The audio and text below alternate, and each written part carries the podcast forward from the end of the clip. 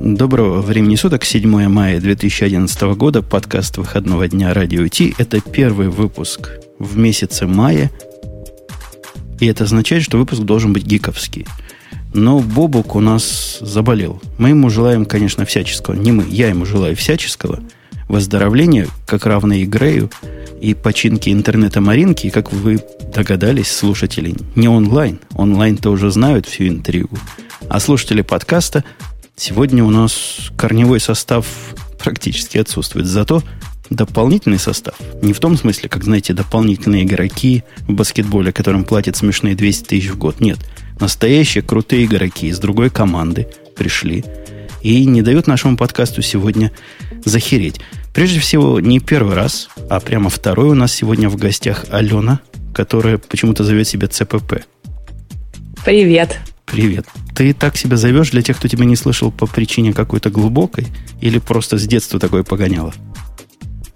Э, да нет, я, в общем, не себя так назвала. Я назвала блог, а потом это все перекинулось на меня. Но блог, понятно, потому что я пишу в основном, ну, не в основном, но много пишу про C++. И пришла Алена не одна, а со своим мальчиком. С мужем. Ну, вы доделаете. Ну, не с девочкой же. Ты ж камень я не буду предлагать кидать, все классику знают. Здравствуй, муж. Ты вообще кто? Говорят, ты человек известный. Кроме того, что ты муж самой Алены СПП, у тебя какие-то еще другие достоинства есть, которые позволили перейти к нам в гости. Здравствуйте все. Я на самом деле хочу сказать, что я давно-давно ждал момента, когда меня будут представлять как мужа Елены Погилаевой, а сам я что представляю, будут спрашивать. Ты говоришь, я известный, но на самом деле я, как, как, и, как и все, известен только в тех кругах, в которых известен.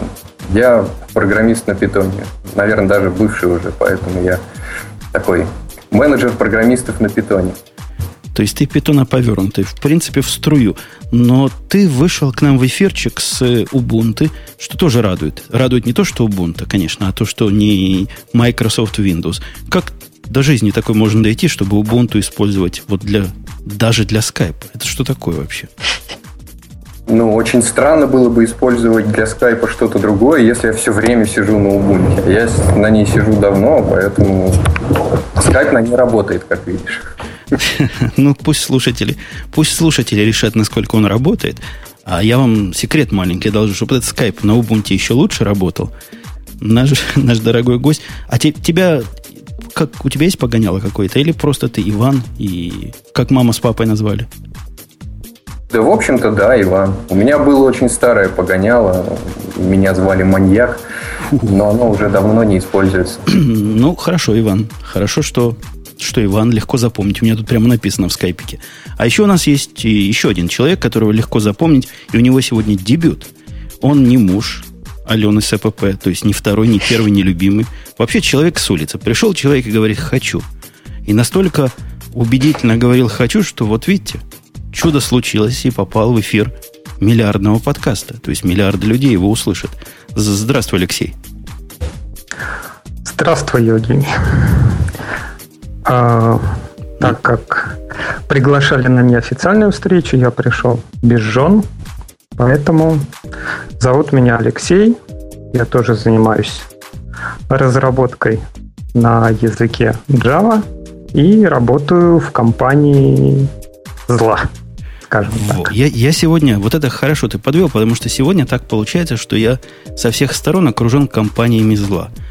Э, Алена представляет одну, один полюс зла – а Алексей представляет второе поле зла. И между ними я сижу бедный, просто как бедный родственник. Причем они из, из разных полюсов, но оба а, сильно злые. Я долго... Вот, Ален, давай догадайся ты, как представитель другого зла, из, из какого... Из, как, из какой... Из, как, хотел сказать, из какой дыры. Из какой компании Алексей? Я прям даже теряюсь в догадках. Oracle? Ну, так, ну, ну нельзя же так. Можно ну, я, можно я. Ну, как, как... У меня слов нет. Ты всю интригу сломал. Надо было погадать. Я сначала, например, спросил, ты из Гугла, что ли? Он говорит, нет. Я говорю, тогда, наверное, из Яндекса. Говорит, тоже нет. Я тогда замахнулся на, на страшное, говорю, из Mail.ru, из Рамблера. Отказывается. Оказалось из Оракла. Ну, в общем, тоже еще те гады в принципе, вторые, наверное, после вас. И, Иван, ты, ты согласен? Почему вторые первые? Иван, ты согласен с моей оценкой? Кто из них первый, кто из них второй? Богатство. А по какому критерию будем оценивать? Богатство, богатство. Богатство? Ну, Алене я не могу такого применить, поэтому методом исключения получается, что Леша, значит, самый. Леша, значит, ты будешь у нас главным гадом. Алена будет на подхвате, гад на подхвате, а, а все мы вместе будем говорить на темы, которые на newsradio-t.com более-менее обозначены. Ну, самое первое, вполне хорошее для ввода, для введения. Анекдот, вы помните, да, про дятлов, которые разрушают цивилизацию? Угу. Вот как раз в эту тему, в эту тему и статейка на Dizon.com ее доставил, но Dizon.com, вы знаете, это агрегатор. На каком-то сайтике, на каком-то бложике мужик написал душераздирающую статью, о том говорит, о том он говорит, что ни в коем случае не называйте себя софтвер-инженерами, потому что вы такие же инженеры, как, как дятлы млекопитающие. Что, что вы думаете? Ален, тебе как представителю второй по, по злостности компании и первой по прекрасности пола микрофон. Да, конечно. Ну, как раз у меня в названии э, моей позиции присутствует слово инженер, так что я как раз инженер, и я считаю, что человек не прав. Не, ну, программирование, конечно, отличается от других инженерных э, дисциплин, но вот там было что-то насчет выращивания садов у него, но это определенно не оно. Но у него же тут есть посыл. Вы, вы, конечно, тем не читали, я от вас даже не прошу, потому что вы все любезно согласились прийти буквально за полчаса. Поэтому я вам расскажу, что основной посыл у этого э, Криса, наверное, его зовут, судя по названию блога, в том, что вот когда строишь мост, сидишь на калькуляторе, на логарифмической линейке, считаешь опоры, балки, и после того, как ты посчитал, мост будет стоять. Причем не скорее всего будет стоять, а будет как влитой стоять. А у нас в программировании ведь не так. У нас как получится хорошо, а чаще всего не получается, как задумывалось. Э, ну, а, а проблема... Пардон. У него проблема и с другим, с другой стороной сравнения, потому что на выращивание тоже не похоже. На выращивание он плохой аналогии, действительно, э, придумал. Мне всегда казалось это сродни, например, живописи. Я в деле живописи славно мало чего понимаю, но вот, на мой взгляд, художник тоже не очень знает, что у него в конце получится. Если, конечно, он не портретист, фотографист. Мы такие художники. Как можем, так и рисуем. Или скульпторы. Вот да, скульпторы скорее. Мне трудно представить, чтобы можно было сначала пред... догадаться, какая в конце получится скульптура. Ну, здесь разницы-то большой между тем же скульптором и художником большой нет. Но, во-первых, когда говоришь тем же там заказчиком каким-то и пытаешься ему рассказать про будущую систему, то чаще всего лучше представлять, как ты ее будешь выращивать там э, с нижних уровней до верхних или с верхних до нижних. Ой, или с верхних до нижних она будет расти вниз. И если оно будет выращиваться, конце ты знаешь, какие семена ты посадил, но ты, в принципе, можешь представить, какое дерево у тебя вырастет, но сказать, как оно точно будет выглядеть, не знаю, по-моему, очень точное сравнение. И да, мы, конечно, не... Может, мы инженеры, не инженеры в смысле строительства мостов, но с точки зрения выращивания программных продуктов абсолютно в точку. Не-не. Я могу объяснить, почему мне не понравилось такое сравнение. Да-да, да-да, Иван. А, дело в том, что садовник каждый раз какой-то очень конкретный определенный набор действий, которые делали для него, для него другие садовники. И он не придумывает, в общем, ничего нового, потому что оно растет и растет само, надо только условия какие-то минимальные обеспечить и все. А мы инженеры в том смысле, что мы все время какие-то решения принимаем, выбираем что-то. Поэтому ну, садовник тоже принимает решение там водой поливать ключевой или кипяченый, или там да, ну, землю или технологии. Не, ну, у, у них тоже бывает. Подожди, ты не прав. Если уж мы в ботанику Там у них был такой селекционер, я не помню фамилию, который все совсем скрещивал. Янгель. Мичурин. Мичурин, точно, точно. Это другой. Мичурин наш. Мичурин наш, а еще был Лысенко, который подсаживал, не помню что на что, и по слухам вырастало. По, по его информации вырастало. Не, я... Аналогия, мне кажется, притянуты за уши, но, в принципе, все аналогии такие. Суть-то не в аналогии. Бог с ним, с, с садоводством. Мы в садоводстве не специалисты. Мы вроде бы специалисты в том, что называется software engineering. Я согласен, что уровень нашего инжиниринга, он просто смехотворен. Это не инжиниринг, это какая-то не очень формализованная дисциплина, которая в определенных условиях может доставить результат. Но, на мой взгляд, в большинстве случаев оно результата не доставит. Не сесть, не рассчитать и да чего, у нас там даже статья есть внизу. Почему программисты не могут правильно сказать и, э, идти, как Оценивать время. Во, во. Не умеют время оценивать. Вот это типичное следствие. Мы не умеем, не то, что мы не умеем, не потому, что мы идиоты, а область такая. В области в этой пока не научились не то, что планы подробные строить, даже время приблизительно оценить не умеют. Но на самом деле, смотри, это мы тут такие, видимо, все крутые собрались и занимаемся. Вот то, то что ты сравниваешь программирование с э, художеством и скульптурой, оно о многом говорит. А ведь есть очень простое программирование. Есть куча народу, которые день изо дня фигачат интернет-магазин. Я тебе уверяю, у них все очень предсказуемо. Если они не могут предсказать что-то по времени, то это чаще уже там с их ленью ну, какой-то или еще что-то. Ну, у бабушки с рассадой, например, каждую весну тоже фигачит. Прям у них технология тоже отлажена десятилетиями. Не, я не и, понял, Алексей, ты, против, результат... ты против или за? Ты меня запутал со своими аналогиями. Я, я, я, я сам себя запутал. Я, я с Иваном согласен, что есть Это действительно... я всех запутал. Есть... Я хочу сказать, что программирование разное бывает. Бывает простое, а бывает сложное. И мы все под одну гребенку пытаемся. А так нет, много но... вы простого программирования видите. Я как-то с простым программированием вообще не сталкиваюсь. То есть оно может и кажется простым, а нет, я понимаю, что если программирование назвать, например, натянуть на WordPress шаблон или на какой-нибудь другой движок шаблон и получить какой-то сайт, вот, вот, вот. но это же не программирование, это другая специальность. Я даже не знаю, как ее назвать. Натягивание шаблонов. Да не, ну почему? Все, то же самое, все программирование. Нужен человек с квалификацией программиста для этого. Да-да, CSS там где-то починить. Знаем мы таких программистов. Да-да-да. Мы-то все понимаем, мы тут с вами все понимаем, что программист тот, кто пишет программы, которые никак пользователь не видит. Это мое определение настоящего кошерного и правильного программиста. Если пользователь видит какой-нибудь GUI, который вы наваяли, какой-нибудь, прости господи, CSS или WordPress – то, наверное, ваша специальность как-то по-другому называется. Client-сайт программист. Давайте их не будем обижать. Ты, по-моему, как раз кучу народу сейчас обидел, которые честно и, и, и долго делают чудесные клиент-сайт решения. Ну да, есть первый сад, второй бракованные. У, у, меня, у меня длинный опыт с клиент-сайт. Я много-много лет писал клиент-сайт, причем такой очень сложный, и возненавидел его с тех пор настолько, у меня просто иммунитет. И ни за какие ковришки меня на клиент-сайт любой теперь не затянешь. Алена, а ты тоже ведь, судя по тому, что тебе язык C++, к клиент-сайту ты относишься с презрением. Потому что на C++ писать клиент-сайт это, по крайней мере, странно.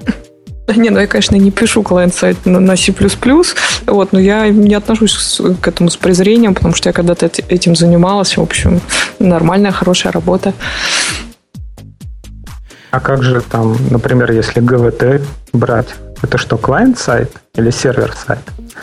Ну, я не, GW... я не знаю, что такое ГВТ. Это он так называет. Это у них у русских так называется наш GWT. Ну да. Э, это такой, это гугловский подход. Вот я в гугле себя вижу. Они тоже ненавидят клиент-сайт, вот так же, как и я. И они сделали такой трюк ушами, чтобы генерировать вид, видимый результат, не трогая этого ненавистного им клиент-сайта. Я их всячески поддерживаю, между прочим. И в одном из крупных проектов мы как раз вот это используем, потому что вся моя команда, так же, как и я, относится не то, что ненавидит, просто терпеть не может клиент-сайт. Ладно, мы засиделись на темы. Мы, в принципе, согласились, что из нас инженеры, как из, из бобра птица, а вопрос смешной тоже в, в разминочной нашей Платер, отличная птица. Если погода летная. И, Если хвостом махать сильнее. Или пнуть посильнее. И ветер, и ветер попутный. Мы часто тут говорим в этих гиковских выпусках с Бобуком, причем высказывали многократно и многократно противоположное мнение. То есть несколько раз у нас были мнения на 180 градусов по отношению друг к другу. Представьте, сколько градусов в нашем круге. По поводу комментариев. Тут смешная статья такая, которая жестоко говорит, если вы комментируете свой код, немедленно бросьте это дело, потому что это абсолютно идиотское занятие. Как у вас, Алена, в C++ мире, в мире, так сказать, низких технологий дело обстоит? Э, комментируем код, но не надо относиться к этому вопросу формально. Да? Как у каждой функции должен быть комментарий, который занимает не меньше трех строк. Э, основная цель сделать э, свой код понятным другим. Ты комментируешь какие-то неочевидные решения. Ну, вот в таком духе. Ну, я сейчас вдарю, подожди, но я хочу остальных выслушать. Ивана, а ты тоже, когда писал на питоне, только не говори, что на питоне комментировал код. Мы тебя исключим сразу из списка питонистов правильных. Ты знаешь, э, я вообще сделаю плюс один к Алене, потому что, конечно же, на питоне ты код в основном не комментируешь как таковой, потому что он и так достаточно выразительный. Но иногда ты делаешь такую вещь, которую ты сам понимаешь, что не поймешь через 15 минут. И вот к ней ты пишешь один длинный, хороший, редкий комментарий. Ну и все. То есть ты, у тебя семейственность. Я понимаю, что хотел сказать другое, но не можешь пойти против законно данной тебе супруги. Я другое. Я хотел привести пример из своего JavaScript кода буквально недавнего, но ты спросил про Python, поэтому я сказал по-другому. Но а, суть Понимаю, понимаю твою расплывчатую позицию. А, а у тебя, Алексей, как ты комментируешь код или как правильные пацаны? Ну, Евгений, тут ты палишься, потому что тут вот если прочитать новость повнимательнее, тут сверху написано «Не комментируйте ваш код», а снизу небольшая приписочка до тех пор, пока вы знаете, что вы делаете. Поэтому это не говорит о том, что не надо комментировать, и я думаю, автор не говорит о том, что не надо комментировать. А в том дело, что надо писать комментарии именно там, где это надо, и где без пол-литры не разберешься, что же тут написано. А так код должен сам за себя говорить. Во, вот это, вот это ты в точку. То есть ты в точку выдал ложную посылку. Комментировать надо там, где без пол-литра не разберешься. Таких мест, где без пол-литра не разберешься, что тут написано, мне кажется, быть не должно. А вот место это я себя повторяю, но на всякий случай повторю для новеньких и для гостей. На мой взгляд, место, которое непонятно не как оно делает, а вот что оно должно делать и для чего оно это делает, вот это место может и стоит прокомментировать, хотя тоже в нормальном дизайне и это должно быть понятно. Я подозрением отношусь к комментариям, хотя эволюция меня родного от человека, который комментировал фанатично, до человека, который я не знаю, если был coverage какой-то комментариев, то у меня был сейчас бы, наверное, порядка 5%. Она разительна. В далекие годы своей молодости я набрал себе программиста в 90 господи, каком, даже не 90 88 году. Взял себе в компанию программиста. И он меня поразил тем, что у него комментирование это было искусство. Вот смотришь на его программу, это произведение искусства с точки зрения комментариев – то есть, вы видели такие, да, гости дорогие? Программы, где... Это не литературное программирование в случае? Нет, у него в начале, ну, классов тогда не было, мы писали на C в те далекие годы. У него в начале там хедер файла целая поэма буквально. Зачем хедер файл, чего там этот будет делать, э, эти функции будут делать, к чему это Слушай, все Слушай, я тоже такое писал. Я тоже такое писал, когда писал на Delphi. И тогда я попал в компанию, в которой мне надо было всем показать, что я очень-очень-очень крутой программист. И я так делал. Потом я успокоился, конечно, потому что надо было уже и код писать. У, у человека количество комментариев по сравнению с количеством кода было, наверное, 100 к одному. Вот я не преувеличиваю. H-файл из двух функций, а, а там страницы комментариев. Э, я на это смотрел с восхищением, хотя полностью, конечно, никогда не перенимал. Но сделал себе тоже темплейты, которые, знаешь, там область переменные, область конструк... Не, конструкторов не было там, да? Область функций, область там того-то, область всего-то. И все вот так аккуратненько пытался подгонять под шаблон. Потом понял, что от этого сводит зубы довольно быстро. А этот человек случайно Rational Rose не использовал? В 80 каком-то году на сях. А уже ну, что-нибудь такое. Не, ну, не, писал. Rational всегда был. Роза, вернее. Писал, писал из головы. Писал, писал как умел. В общем, молодец был. Хороший программист, хотя много времени, видимо, тратил на комментарии.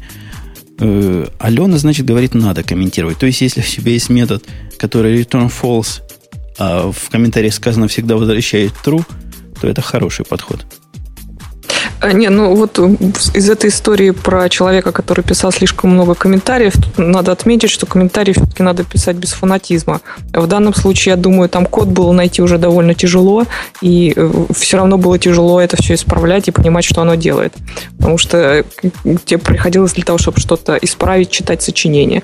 Я говорю скорее о таких ситуациях, э, о, не, о неочевидных ситуациях, когда, например, у тебя идет какая-то последовательность странных манипуляций со строками, и понятно, непонятно, что здесь происходит, и для этого надо э, поставить комментарий, например, мы здесь считаем расстояние Левенштейна, потому что э, человек из этих манипуляций со строками, он может не понять, что здесь происходит, он может не знать этих алгоритмов, и ему, ему надо подсказать. Леон, а почему нельзя все это завернуть в функцию под названием Левенштейн, чего там? Calculate. Да. Ну, можно, можно завернуть, можно, там, не знаю, дописать, поставить ссылку, где вообще об этом можно почитать и так далее. Но Левенштейн это только человеку. один пример. Например, скажем так, вот в последнем проекте был комментарий такой, что э, из-за бага там бла-бла-бла в таком-то фреймворке у меня пришлось вот написать вот строчку вот такую вот, например, и там брать сабстринг, например, не, не на три символа, а на два. Например, так. И такой комментарий поможет распознать, почему именно так и из-за чего. А если бы это было просто комментарий «возьмем сабстринг на 2», то это было бы плохо. Я вот недавно в эту сторону, супротив тебя пойду, Алексей, писал на днях буквально такой генератор бинарных записей, которые должны по, ну, вроде бы по сокетам передаваться. Там все сложнее, но суть в том, что запись строится как несколько заголовков, и надо посчитать длину. Вначале я написал функцию вычисления длины, или там целый такой разухабистый метод, там сложно все. И написал комментарий, вот это вычисляет длину, потому что берется один на это, два на этот кусок, три на этот кусок. После этого глянул, убрал комментарий и написал в вычислении длины 1 плюс 2 плюс 2 плюс 8 плюс 4 плюс там лен такой-то плюс 1. Вот зуб даю. Это читается гораздо лучше и понимается гораздо лучше, хотя выглядит как-то глупо. Не спорю. Все отлично. Ну, у нас... Ну, это вообще же часто, ведь вместо того, чтобы написать 86400, чтобы все понимали, что это количество секунд в сутках, пишут э, там 60 на 60 на 24. Ну да, время самый частый пример. Там не 60 секунд, там не 60 тысяч, а пишут 60 умножить на 1000. 60 секунд. Слушайте, гости, я вот не могу, раз мы про время заговорили, я не могу вас не спросить, как, какие у вас чувства? Вот тебя, Ален. Ален, ты с временем работаешь вообще? Приходилось тебе с временем работать? Да. Какие у тебя чувства вызывают люди, которые спрашивают? А меня спрашивают, я многократно делился, вопрос, когда я им даю время в тиках, тики, ну, тики все знают, угу. да? Время с 70-го года, там, с 1 января, наверное, Unix Time. Они спрашивают, а в какой это тайм-зон? Ну... Какая у нас гробовая тишина. Все задумались. Нет, Вы тоже, вы тоже, видимо, не понимаете, в какой таймзоне. Мне таких вопросов, к счастью, не задавали. Вот, и ну, я, я работала там со, со временем и в тиках, и в каких-то своих э, странных форматах. Вечно переводила туда-сюда. И мне вот что не нравится в работе со временем, это огромное количество различных форматов, и люди норовят в одной программе использовать их несколько. Вот это меня удручает. Ну, Иван-то, ты как питанист, понимаешь, что тики и таймзон это две ортогональные совершенно концепции? Я бы даже не как питанист, ну просто... С точки да, зрения надо... здравого смысла. Да. И я всегда тоже на здравый смысл давлю, говорю, представьте, Земля, да? Представьте любую точку на Земле. А тебе, вот вам, допустим, Рождество Христово, какая-то дата, да, какой-то момент. И не поверите, в любом месте Земли, независимости от тайм-зоны, с Рождества Христова прошло одно и то же время с точности до секунды. Не верят. Говорят, а как же тайм-зоны? У нас же GMT, а у вас там CDT. Совсем, совсем... А хочешь, я тебя поймаю? Так это же интервал, а не дата, вообще-то. Ну, так тики это и есть, собственно, интервал. Это число секунд или наносекунд с какого-то момента. Это и есть интервал. Да, лови, лови, Ваня. Смотри, когда Христос родился в один момент, да? Так вот, если представить, что на Земле есть таймзоны, то во всех точках Земли было разное время тогда. И вот этот confusion, он смысл-то имеет. Надо просто уточнять, что датой считается интервал, когда к нему приложена таймзона. Либо когда вообще о таймзоне не имеет смысла говорить. Не понял. Как может интервал от таймзон зависеть? Это, это какой-то уже чертовщину ты говоришь. В любой таймзон число секунд с момента рождения кого угодно абсолютно идентичен на этой планете. Так нет, ну все правильно. Если ты говоришь про какой-то интервал, например, э, там своей девушке назначаешь свидание, встретимся через пять тиков там, у метро, это одно дело, потому что у тебя есть начальная точка отсчета. Вот сейчас вот начальное время там по московскому, то интервал там 5 тиков, он абсолютно и ни от чего не зависит. Но если ты говоришь там, я не знаю, 5 тиков от 1 января, то это 5 тиков от 1 января 70 -го года, там, по-моему, ВТЦ, а может и Пасифик. Не то, знаю, то есть, наверное. Да, то есть тоже не зависит, потому что этот момент был фиксирован на всей Земле. Но я понимаю, что ты хочешь сказать. То есть, когда говорится 1 января 70 -го года, может быть какой-то конфьюжн в мозгах, а в каком месте это было 1 января. Если про UTC народ не в курсе. Но я уж не помню, как мы на эту тему перешли. А главное, с какой. Как комментарии совсем с этим связаны.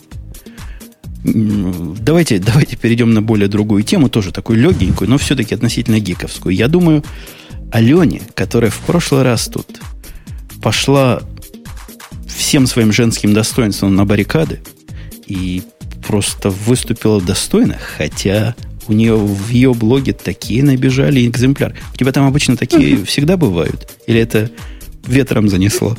Нет, это ветром занесло. У меня народ очень вежливый, такой спокойный. В прошлый раз мы ее тут по-всякому троллили, если слушатели не, не в курсе, она к, к нам уже приходила. Был выпуск, когда мы с Бобуком толсто, а, как, как, как говорят злопыхатели, толсто, как мы сами считаем, тонко, наезжали на C++, и она его защищала. Так вот, в сторону защиты C++, статья, как раз твоими же написанная. Видимо, из твоих слушателей, из твоих читателей кто-то написал. Почему никогда он взял в болт это дело, то есть двумя звездочками выделил. Вам не нужно учить Java. Почему это бессмысленное занятие? Спрашивает автор блога. Я хочу тебе, Алена, переадресовать. Бессмысленно, действительно. Э, нет, ну я, конечно, с этим не согласна, э, потому что мы все знаем, что C++, к сожалению, не лишен недостатков. Э, в частности, у него нет автоматической сборки мусора, и, судя по всему, по крайней мере, стандартное решение не появится в скором времени. Вот, а у Явы это все есть. А мужик дает ссылочку на какой-то garbage коллектор. Может, он STL Smart PTR называет, или какие-то, или Xandrescu Smart Pointer называет garbage коллектором, я не знаю.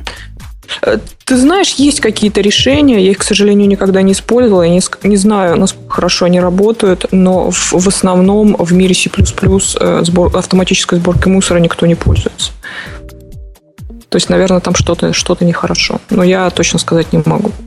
Ну, это сложно. То есть, самому либо на коленке писать garbage коллектор, это, это, это еще то занятие. Либо верить какому-то чужому garbage коллектору я бы не стал. Гораздо, по-моему, надежнее действительно ручками памяти управлять. А, мы, да, управляем, мы управляем руками. Хорошо. У него тут несколько доводов, почему никогда не нужно использовать э, Java. ну, собственно, их всех можно к одному свести. Все, что вы хотите сделать на Java, вы можете сделать на C++, и это будет быстрее, меньше и красивее с точки зрения автора. А если вас не интересует, ну, он по-другому говорит, если вам важна скорость разработки, то тогда смотрите на Python, Ruby, Perl. Perl, я не могу, я плачу. И, и, Иван, ты тоже плачешь, когда Perl видишь? Я стараюсь не смотреть на Perl. Слушай, как приятно, как приятно, что даже, даже вот рядом с C++ программистками разумные люди обитают. А, а ты, Алексей, на Perl как любишь? Как у вас там в, в Oracle к Perl относится? Ух ты, у нас в базе данных есть такие скрипты, что на перле я один раз видел, прям у меня зашевелились волосы. Захотел раз практически. Да, я, я сначала подумал, что я ослеп. Но нет, потом нет. Вы смеетесь. Вот я вам совершенно серьезный случай из практики расскажу. Я не на днях, месяца два назад увидел скрипт на перле, который занимается кросс-серверной синхронизацией файлов в определенных ситуациях. Я потом спать не мог. Я до 6 часов ворочался, мне было нехорошо, у меня эти строчки перед глазами стояли. Вы говорите, перл. Ну, в общем, автор утверждает на перле, можно на, на Ruby и Python все на свете написать. Если не получается, тогда на C++. Я думаю, он перл да. перечислил просто потому, что его модно перечислять вместе со всеми по языками и R-языками, которые вроде как про одно и то же, вроде как все динамические и для быстроты написания. Так что я не думаю, что он серьезный. То есть ты предлагаешь еще баш добавить. Если вы не можете это на баш написать, тогда пишите на C++. А вот это уже толсто. У него в этой статье есть маленькая такая малость. Совсем маленькая малость. Он совершенно отказывается, говоря о Java, вспоминать о том, что я конкретно Putun пишу на Java на Mac OS X, э, делаю деплой на Linux, вообще не задумываясь ни о чем. То есть вообще ни о чем не задумываясь. И кроме того, при подходящей погоде это все еще на Windows работает. То есть не то, что на Windows но плохо работает, но просто если Windows поднимется и сервер будет работать стабильно, то моя система даже на Windows заработает. Я хотел бы на ваш C++ посмотреть. Да, у нас все несколько сложнее, зато быстрее. А, извините, а куда вы спешите? Э, не, ну, как, как известно, C++ очень хорошо использовать для приложений, в которых важна скорость. Э, всякие вот высоконагруженные вещи, то, собственно, чем я сейчас занимаюсь, очень хорошо он справляется. Когда кроссплатформенность не нужна, а скорость очень нужна. Вообще я удивляюсь, что вот наши слушатели, которые сишники, не C++ники, а сишники молчат, не рвутся теперь в эфир сказать всю правду. Они бы сказали правду. Я, по-моему, в прошлый раз этот довод приводил, потому что это мой любимый довод – если вам скорость нужна, то вам не C++ нужна C. Неужели не а так? А если, если при этом тебе нужна объектно-ориентированная программа? Ну да, ты, ты говорил, что в C есть для этого какие-то решения, я помню. То есть, во-первых, ты подставилась. Новый да, подход да, говорит, что объектно-ориентированное программирование умерло, и оно не нужно никому. Это раз. Во-вторых, его объектно-ориентированные штуки – и его замечательные библиотеки, которые уже часть C++, STL же часть C++. Я да. прав? Они да. тормоза еще те. Ну, просто слов нет, насколько они тормоза. Я не проводил сравнение мэпов и листов э, C++ против джавовских. Уверен, что есть таких миллиард. Но субъективно они хуже, чем в Java.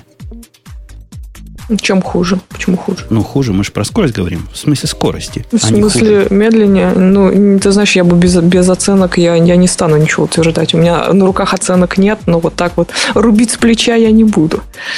Ну вот, а, а я буду. Мне, а, мне, ну, мне кажется, что медленнее. Хотя, конечно, на C++ я писал 10 лет назад, на Java я пишу сейчас. Может, и C++ на этих компьютерах теперь хорошо работать будет. Не знаю.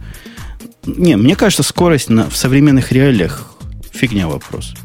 То есть оно на всем работает достаточно быстро. Ну, неужели не так? И, Иван, неужели, если ты на питоне пишешь, то у тебя, наверное, этот подход просто в кровь въелся. Достаточно быстро. У меня все наоборот. Это ты меняешь причину со следствием. Из-за того, что я пишу network bound код, мне, конечно, все равно. Но всегда есть вещи, которые, когда надо просто там кучу строчек пере, пере, переподвигать, кучу памяти попереведели. Но вот тут у питона хуже. Я просто стараюсь сделать вид, что этого в программировании не существует. А особо отъявленные любители питона в лице Бобука, который у нас отсутствует, они эти куски вообще на C пишут? А, ну, особо отъявленные смотрят в сторону каких-нибудь PyPy и Сайтонов, так что решение это тоже есть. И да, это все правда. И C++ там, конечно же, не используют. Хотя я тебе скажу, в Яндексе такие куски это как раз чаще всего плюсовый код, который завернут через э, обертку э, и используется из питонных библиотек. Просто потому, что его пишут ребята, которым плюсы ближе, чем все остальное. Да, но если бы они Python Java, это уже получился Jython какой-нибудь. И, да, я, я, я согласен, что, что да. Но, тем не менее, давайте обратно к статье. Мне кажется, это бред Знаешь, сивой кобылы. Тоже, да, я, я ее сейчас немножко почитал, потому что я раньше не мог ее почитать и приготовиться. Мне кажется, что дядька делает э, классическую ошибку инженера, уж простите мне это слово сегодня. Э, он смотрит на эту проблему исключительно как на техническую, как будто язык выбирается вот как говорит, есть, значит, 25 языков, из которых я могу выбрать, на чем писать. Буду писать на этом, потому что он лучше там, то хуже там, для этой задачи подходит. Все это, конечно, неправда. Вот самая большая причина – это в людях. Алена, есть оставь в покое микрофон. Не, я сижу, я не двигаюсь. Кто-то из вас трогает микрофон постоянно. И... Прекратите трогать микрофон. Оставьте микрофон. Вот я сейчас поставил на контроль. Кто тронет микрофон, тому сразу выговор. Занесение в кредитную карточку. Да. Я понял. Ты, ты срезал мой полет мысли просто. Нет, нет, давай. Мне твой полет мысли нравится. Дело не Хорошо. в железках, вот. дело в людях. Смысл в том, что очень много людей, видимо, просто по факту наблюдений могут писать эффективно на Яве, но на плюсах у них получается очень глючно, а на там, питонах и PHP им почему-то не нравится писать чисто эмоционально. Поэтому дайте им Яву, пусть пишут, очень хорошо. Они будут приносить пользу людям, даже таким способом. Поэтому все эти «да и ваш язык плохой» — это не, ну почему? Есть, есть де-факто и де-юре плохие языки. Мы согласились, что Perl это плохой язык. Вот как к нему не подойти, Perl это плохой язык. Мы же согласны все в этой студии, что Perl это... Ну, я, я не очень согласна. В общем, для того, чтобы распарсить логи, нормально он подходит. То есть, Хорошо парсит. То есть ты питон, ты рядом с питонистами питон не осилила? Э, это, я занималась этим довольно давно, я вообще не знала тогда существования питона. Я, я, я не помню, когда он появился. Вот, и я парсила логи перлом. Нормально? Питон уже сто лет в обед. Он как Java по возрасту. Чуть да, даже. Это вообще начало 90-х. Начало 90 Не, я просто тогда о нем не знала. Я использовал пер. Ну да, у нас у всех в биографии были темные пятна и, и стыдные места. Не будем, не будем. Да, я писал долгое время, вот как Иван, на, на не поверите, на Дельфи. И был большой специалист по Дельфи. И что? Делает, Здравствуйте, коллега. Делает ли это меня ненавистным всем остальным и презираемым членом общества? Ни в коем случае. Я осознал свои ошибки. Вань, мы с тобой осознали ошибки. Мы теперь к Дельфи на пушечный выстрел не подойдем. Ну, в общем, я очень сознательно ушел с нее на динамический Python. С тех пор счастлив. У меня ведь же был путь более тернист. Я на C++ Builder ушел. А уж потом обиняками через... Э, нет, потом, да, Python, а потом Java. Python меня подтолкнул перейти на Java. Как ни странно это будет звучать. Но если вернуться к статье, то и достаточно посмотреть на аватарку этого человека и понять, что человек бухает. И бухает, видимо, давно. И по черному. Да. Поэтому, ну, может, его уже. Я такой, не особенно ответственно относящийся к тому, что пишет, ему просто хорошо. Ну, что мы обсуждаем бред сумасшедшего? Да, бред сумасшедшего не надо обсуждать, а мне тут сообщили, что у меня в доме то ли бензином, то ли газом воняет. Я спущусь на секунду это дело проверить, а вам пока, дорогие ведущие, подкину тему. Не знаю, сможете ли вы на нее что-нибудь внятное сказать. Вы кто-нибудь в моно специалисты? И вообще знаете, что это такое? Я знаю, что это такое, но я не специалист. Тебе положено знать. Поэтому... Ну, моно, стерео. Нет? Вот. Поэтому, поэтому, Алена, я тебе даю микрофон в зубы, сам пойду проверить, где там газ утекает. А ты расскажи, почему моно в проблемах? И вообще, что за .NET такой? Что за позорище? Я тебе все водные слова дал. Минута и вернусь.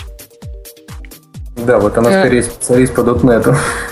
Нет, я, в общем, не специалист ни по .NET, ни по Mono. Насколько я понимаю, Mono – это реализация .NET фреймворка э, для Linux, для Linux. Вот. И, в принципе, я удивлена, что у него проблемы, потому что я знаю людей, которые с ним работали под Linux, зачем-то им понадобился .NET, и они были в целом довольны. Но я вот читаю статью сейчас судорожно, пока он Путун нас вот так всех подставил. А, речь там идет о том, что Новел, который поддерживал очень сильно разработку ядра Мона, взял да и уволил 800 человек. И, среди прочего, видимо, не, не будет дальше поддерживать Моно так, как поддерживал. Поэтому статья называется, что Моно in trouble. Видимо, не будет ну, все плохо. Да? Я не верю. Ну, общем, если 800 человек уволить, то да, проблемы будут. Не, погодите. Ну, собственно, а, что можно ожидать от Microsoft?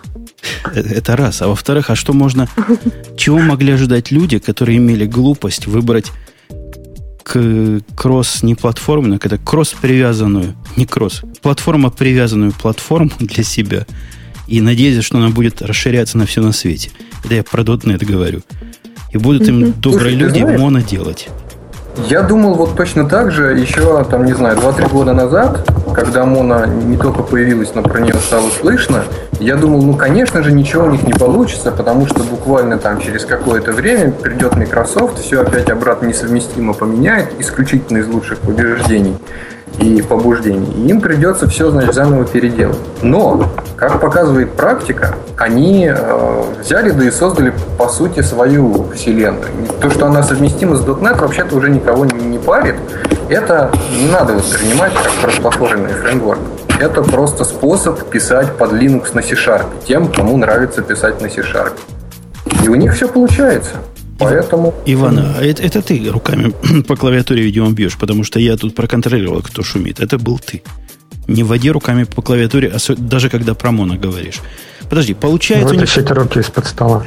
Получается, у них получается, но это действительно большая проблема. Я вообще очень далек от мира монопрограммистов, и меня всегда удивляет, что такие есть. Но они в страхе все. Кто-нибудь вообще в курсе? Кто-нибудь беседовал с испуганным .NET программистов или монопрограммистом, который говорит, все, солнце зашло? Я не беседовал. У нас тут такие не водятся. Вам не положено. Слушай, Алена, а ты вообще слышал какие-нибудь слухи? Слышала ли ты слухи о вот этих отщепенцах, которые вместо того, чтобы на православном дотнете, идут на некошерный моно? У вас их ненавидят там? Считают извращенцами? Да нет, их никто не ненавидит. Более того, я говорю, я общалась с разработчиками на Моно, но это было довольно давно. Вот. Почему? Почему? Зачем же их ненавидеть? Хорошие ребята. Тут хорошо пишут, Иван, про твой звук. Говорят, у тебя теплый серверный звук. В серверный включить микрофон, то, слушай, наши, наши слушатели иногда, иногда метко. Редко, но метко. Ясно. Вот у нас тема есть в Oracle. Вот я не могу нашего гостя, вот только для этого стоило пригласить. То есть сегодня не за что пинать Microsoft. Хотя, конечно, его стоит пинать за то, что он есть.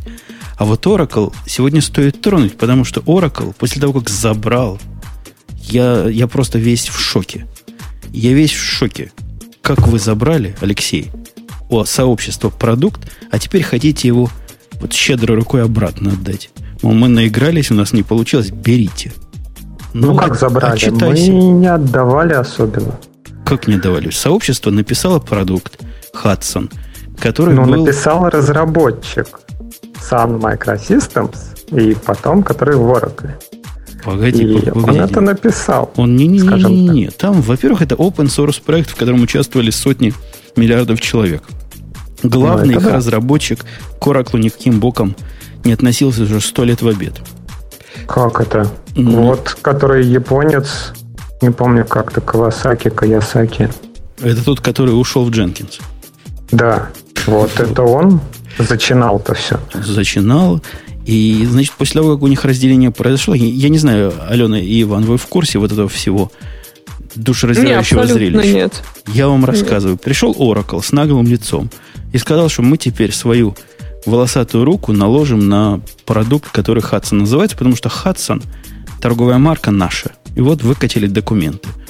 А Hudson, это, я вам скажу, известно всякому, даже слабому гику. Он у всех есть. То есть, кто круиз-контроль попробовал, тот пошел на Hudson. А если ему Hudson не хватило, он пошел на Team City. Вот такая эволюция. И вот теперь Ну, а. Я прав, да? Ну, еще бамбу. Скорее все потекли в бамбу. Я такого ты, ты по серости своей не знаю. Дай нам ссылочку в чатик, мы научимся. Ну так вот, Хадсона, после того, как на Хадсон так грубо наехали, сообщество обиделось и ушло в другой проект. Форкнуло его, назвало Дженкинс. И Дженкинс, мы об этом тоже многократно говорили, развивается, цветет и пахнет, даже баги чинит. У них continuous integration происходит постоянные релизы раз в день. Ну, то раз в день, я не загинаю, но может раз в два дня. Хадсон же с тех пор выпустил версию, которую Горд назвал, по-моему, 2.0. Ну, как-то так по-оракловски. Круто назвал. Это версия символ. То есть там ничего нового не появилось, по большому счету. Но вот символизм такой. Видимо, символизм вашим надоел, дорогой гость из Оракла. И решили, что не потянули. И берите взад свой Хадсон. Ну, как взад? А, Если рассмотреть ситуацию с точки зрения Oracle, а, был проект, а, во-первых, open source разработки Hudson, и был проект у Sun, он так и назывался, по-моему, Sun Continuous Integration Server, который продавался за поддержку там туда-сюда. И если рассматривать корму Oracle, основную идею, это зарабатывание бабла. То есть бабла-бабла-бабла, мы сейчас зарабатываем бабло. Если мы на чем-то не можем зарабатывать, то мы купим стартап на этой теме.